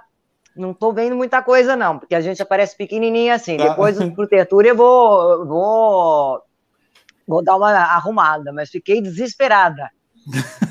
Gina, o Tertúlia de ontem também foi o segundo melhor da história, não? É, Estou deprimida aqui, todo mundo fica elogiando o Tertúlia quando eu não estou lá. Foi o segundo, porque o primeiro melhor é quando eu também não estava. o pessoal aqui está falando o seguinte: vocês preenchem uma enorme lacuna com a sua ausência. Ai, meu Deus do céu, viu? Olha, deixa eu colocar a Cíntia primeiro aqui, Gina, porque uhum. a Cíntia está esperando. A gente estava engatou um papo longo aqui com o Jamil. Estamos falando é. muito hoje da sociedade em rede, viu? Essa coisa que nos apavora, que nos motiva. Uhum que mudou nosso comportamento, né? E a Cíntia hoje, olha, ela não tá com a cara muito boa, não. Ela tá irritada hoje. Já falei. Irritadíssima. Li o jornal, já queria sair, sair de casa. Não sair de casa, né? Mas já queria sair para dar umas bolachas em certas pessoas no meio da vamos, rua. Vamos Pronto. montar uma milícia aí, porque aqui não Exatamente. dá. Aqui os milicianos já estão empregados todos lá com o pessoal do Planalto, ah, mas aí dá para montar. Preciso arrumar uma, um povo aí para sair comigo, bater. A primeira pessoa em quem eu quero bater, a secretária de imprensa da Casa Branca. Boa. Uh, bom. Eu não bato porque ela é Maria da Penha, mas se pudesse, batia também. É, porque ela é mulher, aí você vai, vai, você vai arrumar pois uma é. encrenca para você. É o seguinte: esta pessoa, vamos, né? Tem que ser fina. Essa pessoa. É o seguinte: tem o debate da, da, da assistência de saúde aqui nos Estados Unidos. O Trump queria acabar com a, com a lei do Obama lá, enfim. Então, desde que o Trump virou presidente, faz quatro anos é, tem esse debate e tal, e as pessoas perguntam como é que é, como é que não é. Então, ontem, uh, um jornalista perguntou para ela, né? Ela é a secretária de imprensa, ou, ela se chama Kaylee McKenney. Uh, quem está trabalhando, né? A senhora pode dar detalhes sobre esse novo plano da assistência de saúde aqui nos Estados Unidos? Olha a resposta de uma pessoa. Eu nem sei, eu nem sei porque eu estou falando isso, eu fiquei tão indignada. Não vou lhe dar detalhes ou quem está trabalhando nisso. Se quiser saber, venha trabalhar na Casa Branca. Isso é a resposta que um secretário de imprensa dê para um jornalista? Meu Deus do céu. Essa é a primeira Beleza, hein? hoje. O que, que, é isso? Sabe? Uma é espécie uma... de Cláudio Humberto, é uma espécie de Cláudio Humberto do americano. O Cláudio Humberto é o, é o cara que foi assessor de imprensa do Collor, né? Inventou aquele bateu, levou, era a mesma coisa, porrada. Você pergunta Deus. uma coisa, ganha um murrão na orelha. É, não, e assim, e é uma pergunta legítima, tem algum detalhe, como é que está indo esse estudo aí, vai ter uma nova lei, não vai? Não vou falar, e se quiser venha trabalhar na Casa Branca. Meu, o que, que, que, é isso?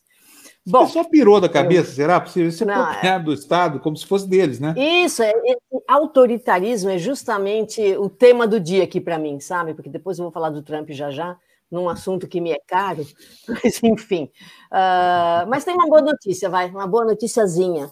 Oh, é, graças aliás, a Deus, hein? Boazinhas. Uh, tem uma senhora aqui que se chama Olivia Troy, Troy. Ela é conselheira do vice-presidente do Mike Pence. E ela disse ontem que vai votar no Biden. Pronto, boa notícia. Disse que vai votar no Biden. E por quê? Por, por causa do flagrante desprezo pela vida humana do presidente que o presidente Trump tem. É, ela foi a primeira autoridade do grupo de trabalho do coronavírus a falar contra o, Trump. E olha, ela, ela citou uma frase que ela ouviu do Trump, eu achei um absurdo aqui. O Trump disse: o COVID, a Covid pode ser uma boa coisa, porque assim eu posso evitar de apertar a mão de pessoas nojentas. Ela está indignada e falou que vai votar no Biden. É a primeira delas lá da, do, do grupo. Repete de essa declaração, por favor. Como é que é? A Covid pode ser uma boa coisa, porque assim eu posso evitar apertar a mão de pessoas nojentas. Quem foi o sociopata que cravou esse epitáfio aí? Porque não é possível que o cara, depois de uma frase dessa, vai sobreviver politicamente em ambiente nenhum. Quem é? O presidente, o Trump. Meu Deus do céu. Eu sou tentado a dizer que talvez ele seja até pior do que o Bolsonaro, sabia? Eu não achava Nossa. que podia haver nada pior. Nossa. Mas é. não parece, hoje? É. Não, é, é verdade que ele é um, germo, um germófobo, existe essa palavra? Um, Germanófilo. Não, não, não, não. Germófibo. Ele odeia germes. Ele é uma pessoa ah. que lava a mão 50 vezes por dia, aquela coisa. Convive consigo mesmo, esse verme é, chamado é, Trump. É, é. é a autoimagem no espelho, aquele verme Isso. alaranjado. Ele, ele já tem esse negócio, né? Ele não se aproxima, ele. Enfim.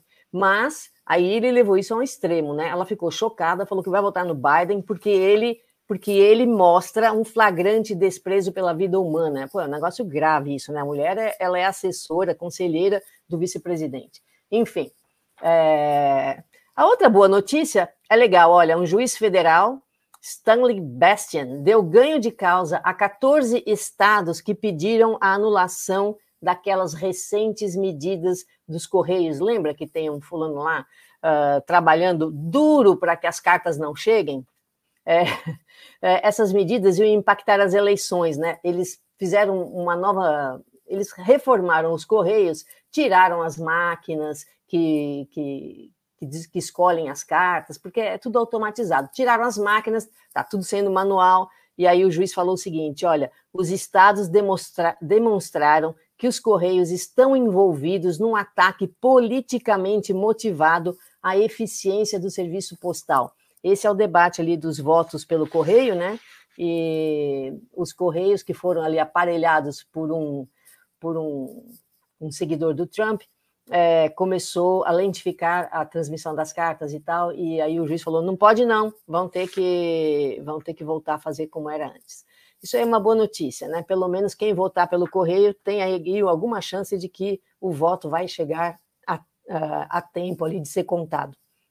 Muito bem. Agora a razão pela qual eu estou irritada hoje, hein? O Trump ontem, ah, só podia ser, né? O Trump, é o Trump. Ele ontem foi uh, no Arquivo Nacional, para quem conhece aqui em Washington, é um prédio bonitão, tem um salão lá muito grande, onde você pode ver o original da Declaração da Independência e da Constituição Americana. Então tem lá, aquele é, é formal, é um salão bonito e tal. Ele foi lá e deu uma entrevista. E aí ele disse o seguinte: as escolas estão doutrinando com ideias de esquerda contrárias à dos pais da nossa nação. Olha aqui, o Trump acha um absurdo os esforços recentes para educar as crianças e jovens sobre racismo e escravidão. Isso é verdade. Aqui já faz uns bons dois aninhos, talvez até um pouco mais, eles estão mexendo nos currículos para ser mais explícitos, explícitos sobre racismo e o, o, o tempo da escravidão aqui nos Estados Unidos. E aí, olha o Trump. Isso é um insulto aos altos princípios fundadores da nação. Bom, eu já vou falar sobre isso daqui a pouquinho. Apesar de o governo federal não ditar o que se ensina nas escolas, lembre-se que aqui nos Estados Unidos as, as escolas são todas uh, estaduais, né? Então são os estados que ditam os currículos, cada estado tem o seu próprio currículo. Então, apesar do governo federal não ter nada que meter uh, a sua opinião, ele disse que vai criar uma comissão para promover um currículo pró-América que celebre a verdade sobre a grande história desse país isso vai encorajar os professores a ensinarem sobre o milagre da história americana. Ele está chamando essa comissão de Comissão 1776, que é o ano aí da independência americana. Agora, eu quero perguntar para essa pessoa que costumam chamar de presidente dos Estados Unidos, que milagre é esse da história americana, né? Que escravizou tantas pessoas, que mantém, né, os negros numa situação muito complicada aqui nos Estados Unidos, eu quero perguntar para ele que milagre é esse, né? Vem aqui me explicar direitinho qual que é o milagre. Insulto é não tocar nesse assunto, insulto é, é não trazer isso à tona. Isto é um insulto. Exatamente. Ah. Então, quando as escolas finalmente começam a falar disso, né? Ele vem com esse papo e é um insulto aos altos princípios dos fundadores dessa nação. Todos os fundadores dessa nação eram escravocratas, tinham escravos, e eu achei até muito interessante, alguns anos atrás eu estive no, na casa do, do Thomas, Thomas Jefferson, é, chama Monticello, é aqui no sul da Virgínia.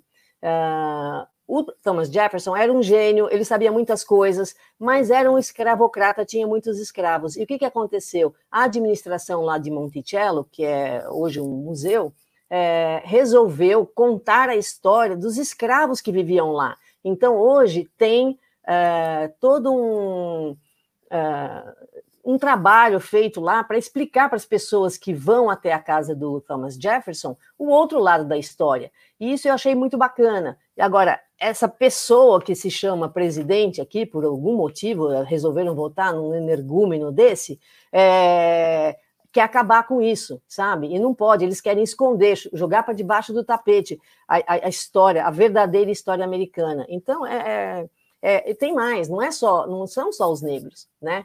É, não é só o racismo contra os negros. Os irlandeses, no final do século XIX, aqui nos Estados Unidos, eram considerados lixo. E tem histórias horrorosas sobre essa imigração irlandesa aqui nos Estados Unidos também.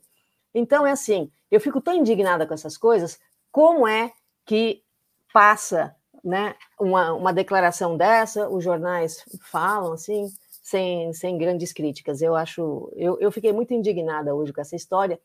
Uh, vou aproveitar para falar que lá em Nova York uh, as escolas iam reabrir na segunda-feira, não vão mais, uh, adiaram mais uma vez o, o presencial, né? Tá todo mundo online e todo mundo sabe que a escola online não é ideal, que exclui muita gente que não pode ter um computador decente, uma conexão de internet decente, é verdade, mas enquanto não houver uma solução para para o coronavírus, para a Covid, não tem muito o que fazer, tem que ficar online, paciente. É.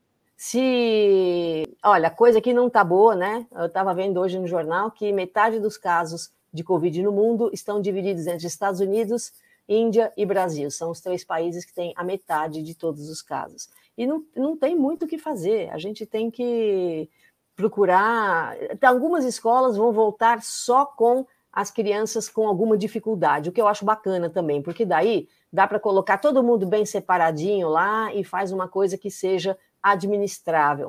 Mas, é, enfim, eu, eu fiquei bem chocada. Você estava falando disso quando eu tive na Louisiana em 2009. É, o Obama tinha acabado de ganhar do McCain, né? Isso foi, foi logo depois, né? E, e, eu fiquei assim indignada. Eu, foi onde eu parei para pensar é, que eu falei, caraca, nós estamos em 2009, até a década de 60 as igrejas eram separadas, os negros não entravam em determinados lugares. É muito recente. Gente, então, é queria apagar, isso não falasse isso era, era legal, era, a discriminação era, era legalizada. A, a, a, a, mistura das escolas dos negros com as escolas do branco, dos brancos foi um processo duríssimo aqui nos Estados é. Unidos. Então, assim, sabe, morreu gente, como assim? É, não, não, não pode ensinar isso. Ah, então, vai. até os anos 70, havia legislação segregacionista em vários estados americanos. Pronto, é. exatamente. E, e, hoje, ainda que não existam mais as normas segregacionistas, você tem esse pensamento segregacionista que está vigente lá, está vivo. O Trump é um baita de um racista. Não há no mundo não quem possa dizer que a menor dúvida. Racista, né? É, não tem a menor dúvida. Eu até fiquei contente que na própria escola onde eu trabalho, esse ano teve um escândalo, foi parar nos jornais, porque não teve nenhum negro admitido como aluno na escola esse ano. Isso Sério? foi um absurdo. Então, uh, quando? Quarta-feira. Escola do noite, condado, escola pública. É escola pública, escola pública. É. É, mas é, é, é, é, tem uma admissão, tem um, é uma escola uh, que seleciona os alunos porque é uma escola de alto rendimento, mas houve, houve um escândalo, porque a escola está dominada por indianos e asiáticos que começam, que, que, que são famílias que têm dinheiro e começam a colocar filhos na escolinha preparatória para conseguir entrar na, naquela escola aos 10 anos de idade. Então, famílias que não têm dinheiro, né, não conseguem mais. Então, teve um baita de um escândalo, e aí, na quarta-feira, agora passada, isso mesmo, dois dias atrás, teve uma reunião do Conselho das, da esco das Escolas do Condado, e eles resolveram que vão mudar a forma de acesso e vai ser uh, através de loteria entre os alunos que tenham boas notas no, no, no, no ensino antes do, do, do, ensino médio, né, no ensino Cíntia. fundamental. Isso é muito bom. Ah, Cíntia, eu passei por nove cidades na Louisiana, passei por 28 clubes, é, 28 clubes, 20, de 28 a, a 30 Não clubes. Não se sabe como ela sobreviveu a tantos clubes, inclusive. Né? Não, né? é porque fazia parte do processo, fazia parte do processo do intercâmbio, as palestras que eu tinha que falar sobre o Brasil e apresentar o Brasil para esses clubes rotarianos da, da Louisiana. E, ó, 28 reuniões, tá? 20, de 28 a 30 reuniões de nove cidades da Louisiana. Eu só vi um negro no clube. Pronto. Em, to, em todas que eu fui. Só tinha um. E, em compensação também na Louisiana, né, e nos estados ali do Delta do Mississippi, é, é, é fácil perceber o quanto isso já maculou as relações daqueles que se pretendiam ver é, é, livres do preconceito, né? Porque para se defender, a população negra muitas vezes criou seus guetos também, onde se encastela, e a gente não é bem recebido. Eu, que eu entendo como uma, uma, uma, estratégia de defesa, porque afinal de contas não deve ser fácil morar num país que não superou a escravidão ainda né, que já suprimiu há cento e tantos anos. Que horror isso. Bom, é isso. temos mais tá bom, Vou preparar uma boa lei para desanuviar lá no Tertúlio, entendeu? Para a gente dar uma risada. Porque é só é uma informação aqui: o pessoal está perguntando onde está o negócio do Bolsonaro falando mal dos professores. Está na live dele de ontem, tá? Se meteu a falar bobagem lá. Botou a live de Ah, então eles combinaram, né? O Trump é, resolveu falar mal dos professores aqui e o Bolsonaro é. resolveu falar mal dos professores é. aí. É um é, método. normal, normal, é o um método. Normal. Tá bom. Beijo para você, Cintia. Até daqui tá a pouquinho. O pessoal está perguntando se vai ter lei no Tertúlia. Não sei quantos vai. likes tem, porque eu não ah, consigo é? ver aqui. Verdade. Temos 500 likes já? Não sei. Ó, 500, o pessoal estava pedindo 600, viu? Mas ó, temos agora 484 assistindo e 405 likes. Estamos chegando. Ó, se não chegar é. nos 500, não vou dar lei nenhuma, não. Olha, o Valder está lembrando. O Valder está lembrando aí da história do Jesse Owens nas eleições lá do, que, que, em que ele, negro, venceu né, a raça ariana inteira, branca, em 1930 e quanto aqui? 33? Não, não lembro quando é que é aquela Olimpíada.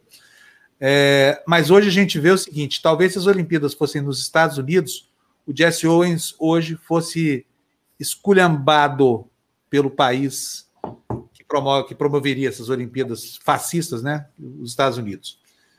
É isso aí. Um beijão para você, okay. Cíntia. Até daqui a pouco. Aliás, um beijo, eu não participo, não vai dar de novo aqui. Eu vou descansar, segunda-feira vou estar bem aqui. Vou você assiste para dar risada da minha lei, tá bom? Se tá chegar bom. nos 500 esses likes aí, não sei não, viu? Vai gente? chegar, vai chegar com certeza. Chegar, o poder de likes é gigante. Aproveita e corre essa colinha aí, porque a gente não falou de dinheiro uma vez hoje, tá? Se vocês quiserem pedir aí, ó.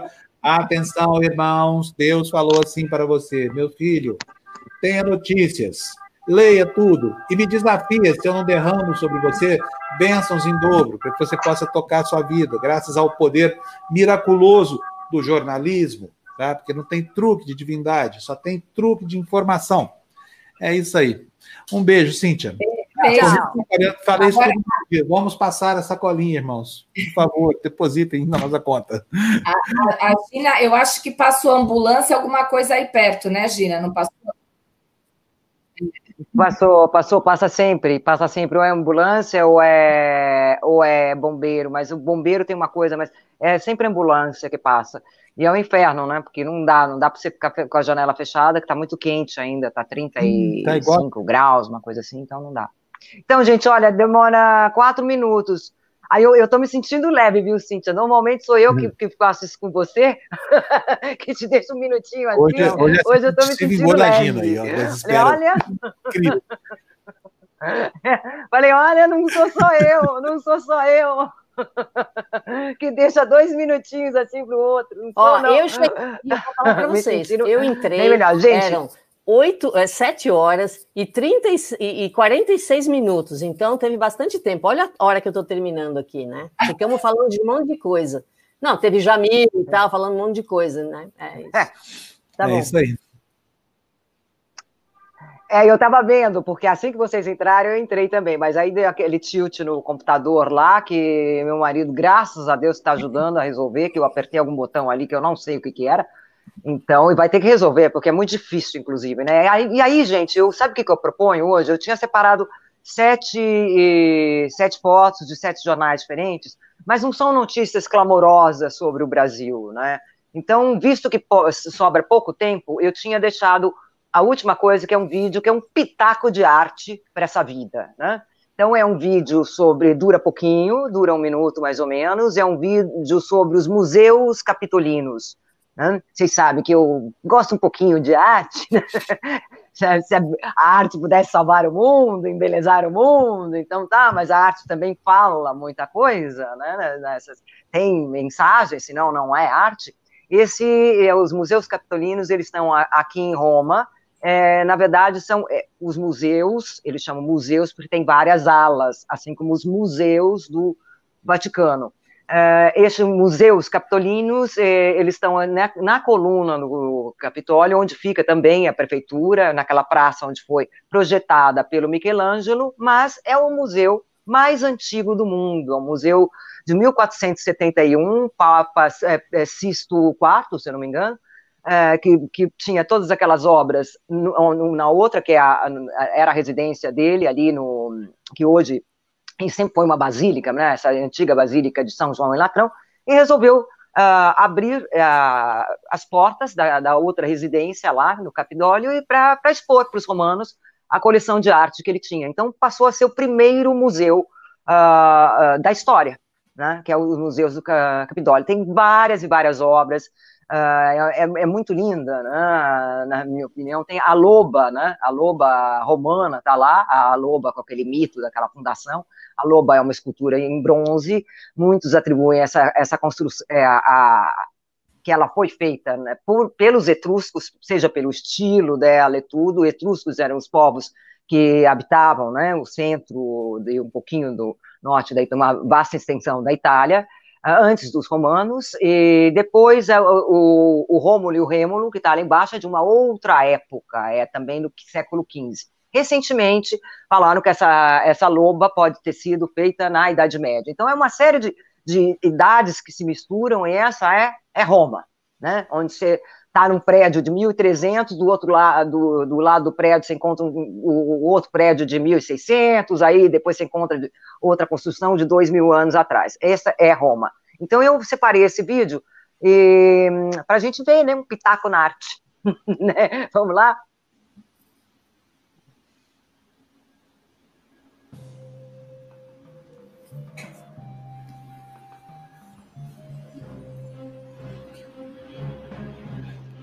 A gente está sem áudio desse vídeo, hein?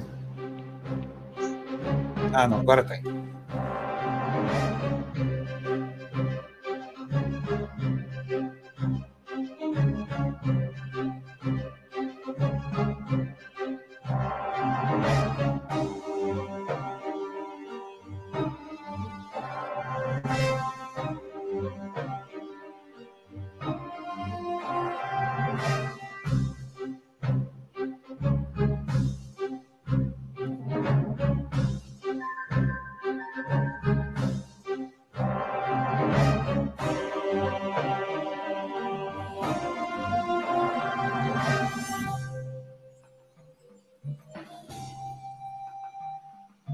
Pronto!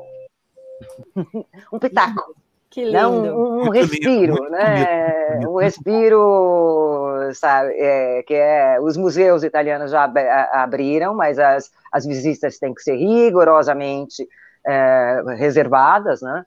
É, online e também não pode receber aquele, aquelas multidões que recebia no passado. Inclusive ah. porque não há mais tantas multidões aqui nesse período, né? Visitando Verdade. a cidade. Eu esqueci de falar isso, mas aqui em Washington, três museus do Smithsonian já reabriram também exatamente nessas condições. Precisa ter hora marcada e tantas pessoas por dia apenas e tal. Exato, e com eles, eles medem a temperatura, obrigatório o uso de máscara e, e, e, essa coisa toda, né? Mas pelo menos temos um, um pitaco. Cada, cada vez que eu achar assim, uma coisa assim, sabe, querendo uh, extravasar, vou trazer um museu aí para vocês, tá? Pronto. Olha, a Luciana, inclusive, falou que belo, brava, Gina, e mandou cinco reais pra gente. Ah, que legal. E não foi oba. só ela, não. Assim que o Fábio falou, que passou o chapéuzinho dele é. aí, uma pessoa, como é que é o nome dele? Aqui, vou procurar aqui, Victor Cifuente. 20 reais. Ah, Mandou é. 20 reais para você, viu, Fábio? Pronto. Mandou 20 reais, gente, cadê isso que eu não estou vendo? Gente, é, tá funciona, tá estou aprendendo, acho que eu vou abrir uma igreja, Opa. sabia? Esse negócio de televisão oh. não dá, não. Luciana Cincão, muito obrigado para nós. E tem o Vitor antes aí, dela, pode olhar aí. Cadê o Vitor aqui? Opa. Aí o Vitor, 20 reais, Vitor, muito obrigado, vocês são muito generosos com a gente. Muito Obrigada. obrigado, olha. E tá me desafia aí, se não ver, terei notícias em dobro para você. Não, é para cá. Me desafia se eu não ver, terei notícias em dobro sobre você. Malaquias 310 do da imprensa. Fala, Gina. Gente, não, tem também, eu acho que foi a Jussara. Desculpa, gente, se eu não acerto o nome, porque fica muito pequenininho, né? Oba, óticas pupila, a gente já... Já vai, vai fazer o mexão, né? já vai. Então, acho que foi a Jussara que perguntou daquela matéria que eu fiz sobre o Steve Bannon, né, aqui na Itália, sobre o mosteiro de Trisuti, a Batalha de Trisuti chama-se a matéria, e ela pediu o link. Eu estou sem poder, se alguém puder aí colocar o link na, na, na página dos comentários. Comentário. Isso, porque eu estou assim com desse tamaninho, né? É muito estranho você entrar pelo celular. Né? Tá, eu, hum. é estranho, né? Uhum. Mas tá ótimo, imagina, tá igualzinho, não mudou nada para nós aqui, ah, viu? Ah, não, Aliás, mas para mim fica... hoje, hoje não teve nenhuma paradinha, sabe aquela paradinha do buffer? Que, ah, tá melhor é verdade. celular. Tá muito é bom. Ah, tá, mas é, é, é muito é. incômodo, gente, muito incômodo. Você fica desse tamanho, fica muito limitado, principalmente quando eu tenho que ler os jornais, quando eu tenho que mostrar cada figura. É muito limitado trabalhar com o celular. Ô, então... gente, deixa eu fazer o um, um merchan aqui falando disso. Olha, o Valder está lembrando que hoje tem a Letícia a Letícia, né, do Cartas na Mesa. Gente, é tão engraçado o programa dela. O tarô mais divertido. Eu adoro. Eu que sou ateu, que não creio em nada de tarô. Né? E olha, ela tá acertando tudo. Ela acerta. É, é incrível, incrível o tarô da Letícia. Então, até eu marcar uma consulta semana, com ela, sabia? Semana passada ela abriu com a minha pergunta. É, eu vi. Eu ouvi, mandei para o meu marido, meu marido falou assim: você já, já analisou isso? E é assim, eu tô analisando desde quinta-feira, porque o que ela falou ali foi, foi assim, eu, eu, eu fiz um, um, um, um, Tô pensando na minha vida, tipo, de 30 anos, sabe? Pronto. Sério? Foi, foi assim tão profundo? Foi, foi muito bom. Eu tenho é. que ficar muitos dias analisando o que a Letícia me falou. É mesmo? Então vou marcar uma consulta com ela. Vocês sabem que a Letícia foi minha vizinha e amiga do. Ela é irmã do meu melhor amigo de infância. Eu conheço ela desde que ela era pequenininha, não tinha nada desse negócio de tarô na vida dela, viu? Ela ficou boa nisso depois de veinha, assim. Mas é disparado o melhor programa de, de entretenimento aqui da, da TV. Aliás, não, é único, nós não temos entretenimento aqui. Tem o Sextou também, também é ótimo com a minha filha Bruna. Mas a Letícia é imperdível, gente. Olha, eu estou recomendando para vocês. Vai Você lá hoje e faz uma pergunta, Fábio. A gente é, vou fazer. Ele mundo ouvindo a resposta. Tem que arranjar o dia do superchat. Não, ô, ô, Fábio, perguntaram se você ia casar de novo. Você não ah. tem você está perdendo as coisas. Não, mas peraí, a pergunta eu, eu respeito, mas qual foi a resposta? Porque. Né? Que é possível, que é possível, mas não é para agora, foi a resposta. Eu ia falar para ele assistir o programa, mas ele agora a Cíntia já contou. Ah, deu spoiler, deu spoiler. Cíntia, Cíntia o, que, que, é, o que, que ela. O que, que ela respondeu sobre o Trump, é, sobre as eleições? Ah, sobre o Trump, ela é, até, até, agora disse que pode ser que, que tem uma pequena chance de ganhar, mas que não muita mas ela fala que essas coisas têm que sempre repetir as perguntas porque as circunstâncias mudam, né? Mas ela disse, eu me lembro muito bem, ela falou lá para outubro ele vai ter um, um, um, problema legal, ou seja, alguma coisa de, de nível aí legal vai atrapalhar muito a possibilidade de reeleição dele. No momento em que eu fiz essa pergunta, tinha chance, mas ela falou assim, a partir de outubro essa chance diminui muito. Aí Legal. já fiquei animadinha. Ufa. Fiquei tá chegando, tá chegando. Consegui respirar de novo. Bom, vamos consultar todo dia, Letícia, então, fazer uma sessão Opa, com ela no terceiro. Eu já fiz uma sessão, eu já fiz sessão com ela, eu sozinha, de duas horas. Meu Deus, a mulher é muito poderosa, cara. Eu já mandei mensagem para ela para marcar, mas eu tô na fila, eu acho que ela não me mandou de volta. Ah. Então, o pessoal tá me falando semana. Semana passada eu não assisti, gente. Eu tava operado, tava na, na, perdeu, no lá. Perdeu. Perdeu. É. de fofoca. É. Várias marocagens, né, sim. Marocagens todas. Mas olha, ela passou um pito nas pessoas que perguntaram, porque ela falou é, assim: é. você não, não tem autoridade para perguntar sobre a vida dos outros. Não, eu vou liberar. A minha vida é um livro aberto. Pode livro falar, aberto. Então tá bom. Nenhum. Então a gente vai fazer um monte de perguntas sobre o Fábio lá. Tá bom. Hoje vamos fazer um monte, então, Cíntia. Pode perguntar. Não, pessoal, ó, para mim, eu também sei responder sobre a minha vida, não é só a Letícia, não. Estamos super atrasados. Eu é. não sei nem como é que a gente vai fazer essa corridinha hoje. É isso mesmo, vamos embora. É isso aí.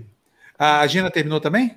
Já? Terminei, né? Não, na verdade, as, as notícias deixa para lá. Vamos só para a arte. É, só para a arte. Gente, vou dizer para vocês duas uma coisa. A Lu já está me acompanhando há alguns dias, dei refletindo aqui sobre o que, que a gente faz aqui, qual é, como é que a gente categoriza esse programa nosso. Não pode ser categorizado como um telejornal. Não pode, é muito diferente de um telejornal. É um jornal de slow journalism. Nós estamos hum, entrando aqui no é. ritmo contemporâneo, sabe? Se a gente tem tempo para falar sobre as coisas, vamos falar direito sobre elas entregar o elemento da informação, discutir sobre ele, dialogar, né?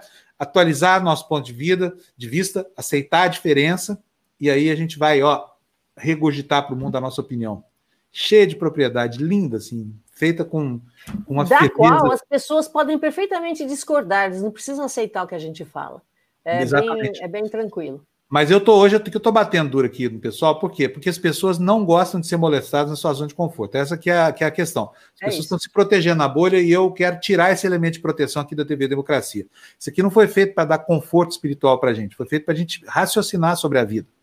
E, e enquanto a gente estiver provocando algum incômodo, a gente está cumprindo o papel da gente. Porque se a gente começar a se conformar com tudo no mundo que cerca a gente, se cercar dentro de uma bolha inexpugnável, onde o, o, o, antagonismo não impera, o, o, a checagem é, contrária não, não acontece, a gente não vai ter papel social nenhum.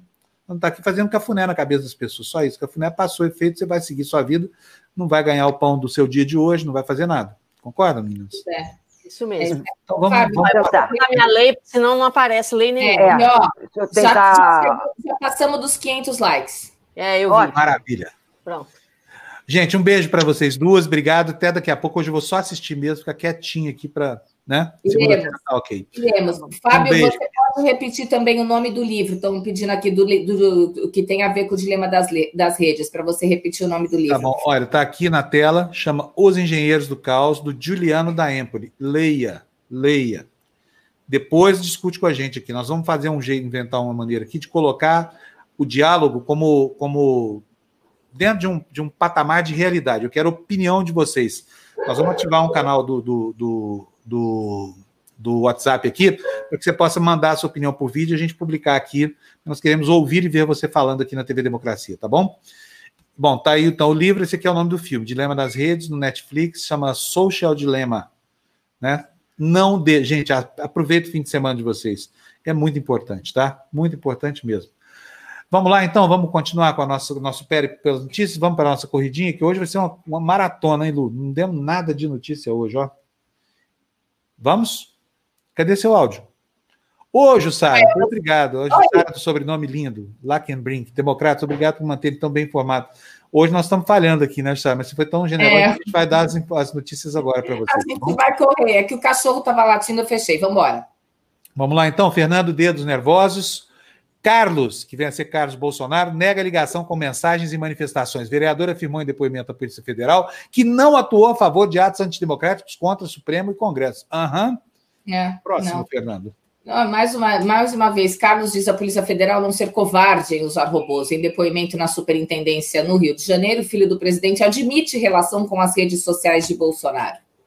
Falar um pouquinho agora da situação no Rio de Janeiro, em Santa Catarina, manchete do Estado de São Paulo, impeachment avança no Rio e em Santa Catarina. Deputados dão continuidade aos processos de impedimento de governadores Wilson Witson, do PSC, já afastado por decisão judicial, e Carlos Moisés, do PSL. Já vão tarde. Lu. Mais família Bolsonaro aí, ó. Parentes da ex de Bolsonaro fizeram 4 mil saques de 500 reais. O grupo é investigado por rachadinha no antigo gabinete de Flávio. Retiradas eram frequentes após as datas de pagamento. Aham, uhum, aham. Uhum.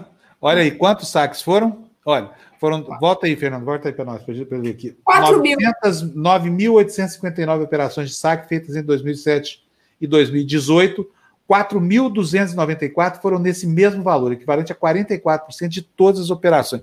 Quentinho, quentinho, vai picando um jabazinho ali na família Bolsonaro, né? Gente, é. família de parasitas que nunca trabalhou na vida, enriqueceu na política, né? E, e aí, ó, da pior maneira possível, né? Agora vai, vai ter que pagar por isso, uma hora vai. filhos, mulher, ex-mulher, todo mundo, tá? advogado, pelo amor de Deus. Não tem ninguém honesto lá desse governo, gente. Pelo amor de Deus. Pensa, para para pensar. Cadê o combate à corrupção? Cadê é. o ímpeto da Lava Jato? É. Aonde está Bolsonaro? O que, que você fez da sua biografia, filho? Então, Foi eleito né? levantando essa bandeira, né? Não, é. não, nada de corrupção. Tá, tá aí, tá aí para ver. Parabéns. Tá dinheiro, grana dos outros aí, ó. Peculato que chama, hein? Vai custar caro para vocês, sabe? É só você apiar do poder, mas é isso é que me dá medo, porque o Bolsonaro, que é um sujeito que não mede esforço para aliviar a barra, porque, gente, o pai que ensinou isso para os filhos, sabe? Quem trilhou o caminho da criminalidade foi o pai, ele que abriu a porteira da, da rachadinha para os filhos. A rachadinha chama peculato, eu insisto aqui sempre, tá? É, esses meninos foram criados por alguém, né? Eles não é, são. A mamadeira deles estava lá o salário dos funcionários, sabe? Vamos lá, gente. Toca aí, notícia. Vamos parar mal de falar do Bolsonaro, que, afinal de contas, tem gente ruim no mundo além dele.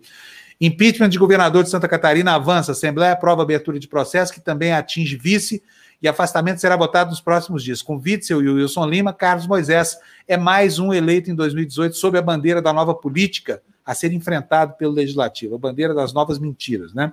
É. Bolsonaro, próximo aqui, Bolsonaro atuou para levar aliado a Russomano. Dirigentes do PTB dizem ter recebido telefonemas do presidente e decidido entrar na chapa apenas 30 minutos antes de convenção. Vem aqui, Fernando. Olha aqui para mim. Quero falar uma coisa olhando o olho de vocês. Russomano é Bolsonaro, tá? Anota aí, Russomano igual Bolsonaro. É, Russodo, é Russonaro. Acabou o Bolsonaro. Agora, a próxima notícia que vocês vão ver. Eu, eu espero mesmo que o, o Russomano tenha sucesso em vincular a imagem dele a desse estrupício chamado Jair Bolsonaro. Vai ser tudo que a gente precisa para não tê-lo como prefeito aqui em São Paulo. Então, Russomano, toca aí sua campanha, me fala para todo mundo. Eu sou bolsominion, sou fascista, defendo essa igreja dos infernos, que é Universal do Reino de Deus, até a, a medula. Vai, continua, tá aí no caminho certo. A gente vai usar isso tudo para produzir resultado eleitoral contra você nas urnas, que é o que precisa acontecer. Próximo destaque, Fernando. Olha aí, aí vai entender, né? Por 2022, Dória, que antigamente era o cara do Bolso Dória, mantém partido de Russomano no governo. Embora o deputado tenha se lançado à prefeitura em oposição ao PSDB, o Tucano quer preservar essa relação, eu diria aqui, um tanto promíscua com republicanos. Próximo, Fernando. PSD desiste da Prefeitura do Rio em apoio a Luiz Lima, do PSL. Hugo Leal retirou candidatura, mas não será o vice para va... não, mas não será o vice. Para a vaga, o partido indicou o ex-chefe de Polícia Civil do Rio, Fernando Veloso. A chapa mira o voto bolsonarista. Esse é o típico caminho que o, o, o Kassab gosta de trilhar, né? Se há poder, eu sou completamente a favor. É o partido mais sobejamente puxa-saco de poderoso do Brasil. Está em todas as administrações, do Bolsonaro ao PT, tem gente lá dessa praga desse PSD. Vamos lá, gente. Próximo destaque, Fernando. Isso é para mim, né? É. Povas libera a volta das faculdades, mas maioria deve manter aulas online. Segundo o SEMESP, que representa as mantenedoras de ensino superior privado do país, mais de 90% só retomarão as turmas é, teóricas no ano que vem. A USP e a Unifesp também não voltam. Retorno deve se limitar a aulas práticas, sobretudo nas áreas de saúde e engenharia, laboratórios, né? Vamos lá? Vamos. Ah, aqui mudou aqui a ordem para mim. Um em cada quatro empresas de serviços avalia demitir, aponta a sondagem. A FGV mostra que muitas adiaram pagamento de tributo e poucas pegaram crédito. Próximo destaque na tela para mim mesmo: na educação básica só é permitida atividade extracurricular. Para aulas presenciais teóricas, o retorno está previsto para 3 de novembro. Colégios fecharam em março, como a gente já falou aqui. Próximo. Nossa, perdido, meu Deus. Covid avança em bairros de maior IDH. Inquérito sorológico revela salto de 5,2% para 10,3% na região centro-oeste da capital, de adultos já com anticorpos contra a doença. Ou seja, tem muito gado para morrer nesse abatedor da Covid, né? Vamos lá então para o próximo destaque, Fernando. Reforma de servidor deixa brecha para aumento de cargos de indicação política, ou seja, quanto mais mexe, mais fede. Proposta libera indicação de comissionados para atividades técnicas. Atualmente, eles são limitados a funções de chefia. Vamos lá para o próximo. Impasse entre peritos, médicos e INSS deixa um milhão sem atendimento. Associação de peritos. Ah, vai ter que ser você, Fá, porque para mim aqui está muito pequenininho. Ah, agora, não tem problema. Associação de peritos se nega a retomar os trabalhos presenciais sob alegação de falta de condições sanitárias contra a Covid-19. O governo nega, afirma que seguiu todos os protocolos, diz que vai cortar o ponto de quem não voltar ao atendimento. Vamos lá. Apesar. Um? Apesar de cartão, o governo publica portaria que revê BPC. Medida adiciona requisitos para concessão de benefício para idosos pobres. Ou seja, vem aqui, Fernando, vem em mim, vem em mim, como diz lá em Minas Gerais. O Bolsonaro, gente, é, não se emenda, né? Já está desfeito aquilo que ele falou. Ah, não vou tirar de paupérrimo para dar para pobre. Está sim tirando dos paupérrimos, sei lá como é que chama lá o, o, o superlativo de paupérrimo aí mas, enfim, o objetivo deles é isso: olha, é, é pegar a parcela mais vulnerável da população e provar que o Estado brasileiro foi feito para banqueiro. Não está longe de cumprir esse, esse desiderato. Próximo destaque na tela, Fernando. Tem mais? Tem. Tem. Eu, em 16 dias, Fogo no Pantanal supera os setembros, os meses de setembro. Mês deve ser o pior de todos. Até quarta, o bioma já tinha 5.603 focos de calor, maior número registrado na série histórica até hoje. Você, Lu? Quatro em cada dez famílias vivem em segurança alimentar. Lares chefiados por mulheres e negros no Brasil passam mais fome, é o que diz o IBGE. Ou seja, leia na Folha de São Paulo para perceber que a nossa realidade continua sendo drástica. Apesar de não ter um Trump aqui, nós temos estrupícios ideológicos da mesma natureza, continuamos patinando ainda na superação da escravidão brasileira, que acabou em 1888. O pão, queijo, o pão, de queijo, ficou pronto, 1888, né? O é pão de queijo ficou pronto. Exatamente. Vamos nessa, gente? Vamos começar o nosso fim de semana? Eu vou começar o meu agora. Vou ali para o sofazinho, vou ficar deitado, ligar aqui uma série na Netflix. Aliás, estou assistindo uma série ótima, chama Marte, viu? Marte. É uma série lá, é meio branded content lá do, do, do Elon Musk, mas falando como é que será a conquista do planeta Marte que está prevista agora para o ano, para a década de 30, 2033. Assistam. Mas antes disso, leiam o livro do Juliano da Empoli, Os Engenheiros do Caos, e vejam o filme do, do, do, documentário do Netflix lá sobre o dilema das redes. É mais importante, é menos diletantismo, faz parte do processo de, de conscientização do papel objeto que a tecnologia destinou a gente em benefício dos grandes conglomerados de mídia desse planeta, tá? É isso aí, olha só, vamos lá para o Sol Tadeu, obrigada mais uma vez, tertúlia agora às nove, meio-dia, Estado de Direito, 15h30 na Mastreta, cinco da tarde, Cartas na Mesa com a Letes, querida, 18h30, Libertas com a Ana Cláudia e às oito da noite, sextou com Bruna Panúzio. Muito é bem, tudo isso aqui na TV Democracia, sobre os ofícios da Óticas Pupila. não pega fila, Pode levar sua mulher, sua mãe, sua fila, e você não gasta muita pila. o que você não gasta pila, mas daí não dá, tem, tem que saber a propaganda toda, só pila não adianta. e olha, se você gostou dos óculos da pupila, saiba que eles podem te levar até a Socila, que é uma sigla que você não lembra mais do que é, mas os mais velhos sabem o que significa. Era uma escola de. Você não sabe, não, né, Lu? Era uma escola de boas maneiras que tinha aqui de madame aqui em São Paulo. Mas a gente fala disso. Vamos, vamos embora, gente. Faltam 10 para. Eu fiz esse curso de boas maneiras quando eu tinha 15 anos. Está explicado porque que a Lu é uma lady, gente. Vocês estão entendendo? Aqui na TV Democracia, a TV não é para qualquer um. O apresentador aqui tem que fazer curso na Socila. Tá? Eu não fiz. Vocês podem ver que eu sou um cara meio brutalhão, meio gratuito, tudo bem. Mas elas fizeram compensa. Gente, bom fim de semana para vocês. Bom todos. fim de semana. Juliano da Empoli, Engenheiros do Caos. Social Dilema, dilema das redes, tá bom? Tchau, gente. Vai fazer bem para a gente refrescar a cabeça no fim de semana. Um beijão para todo mundo, Lu. Beijão para você também. Beijo, tchau. tchau.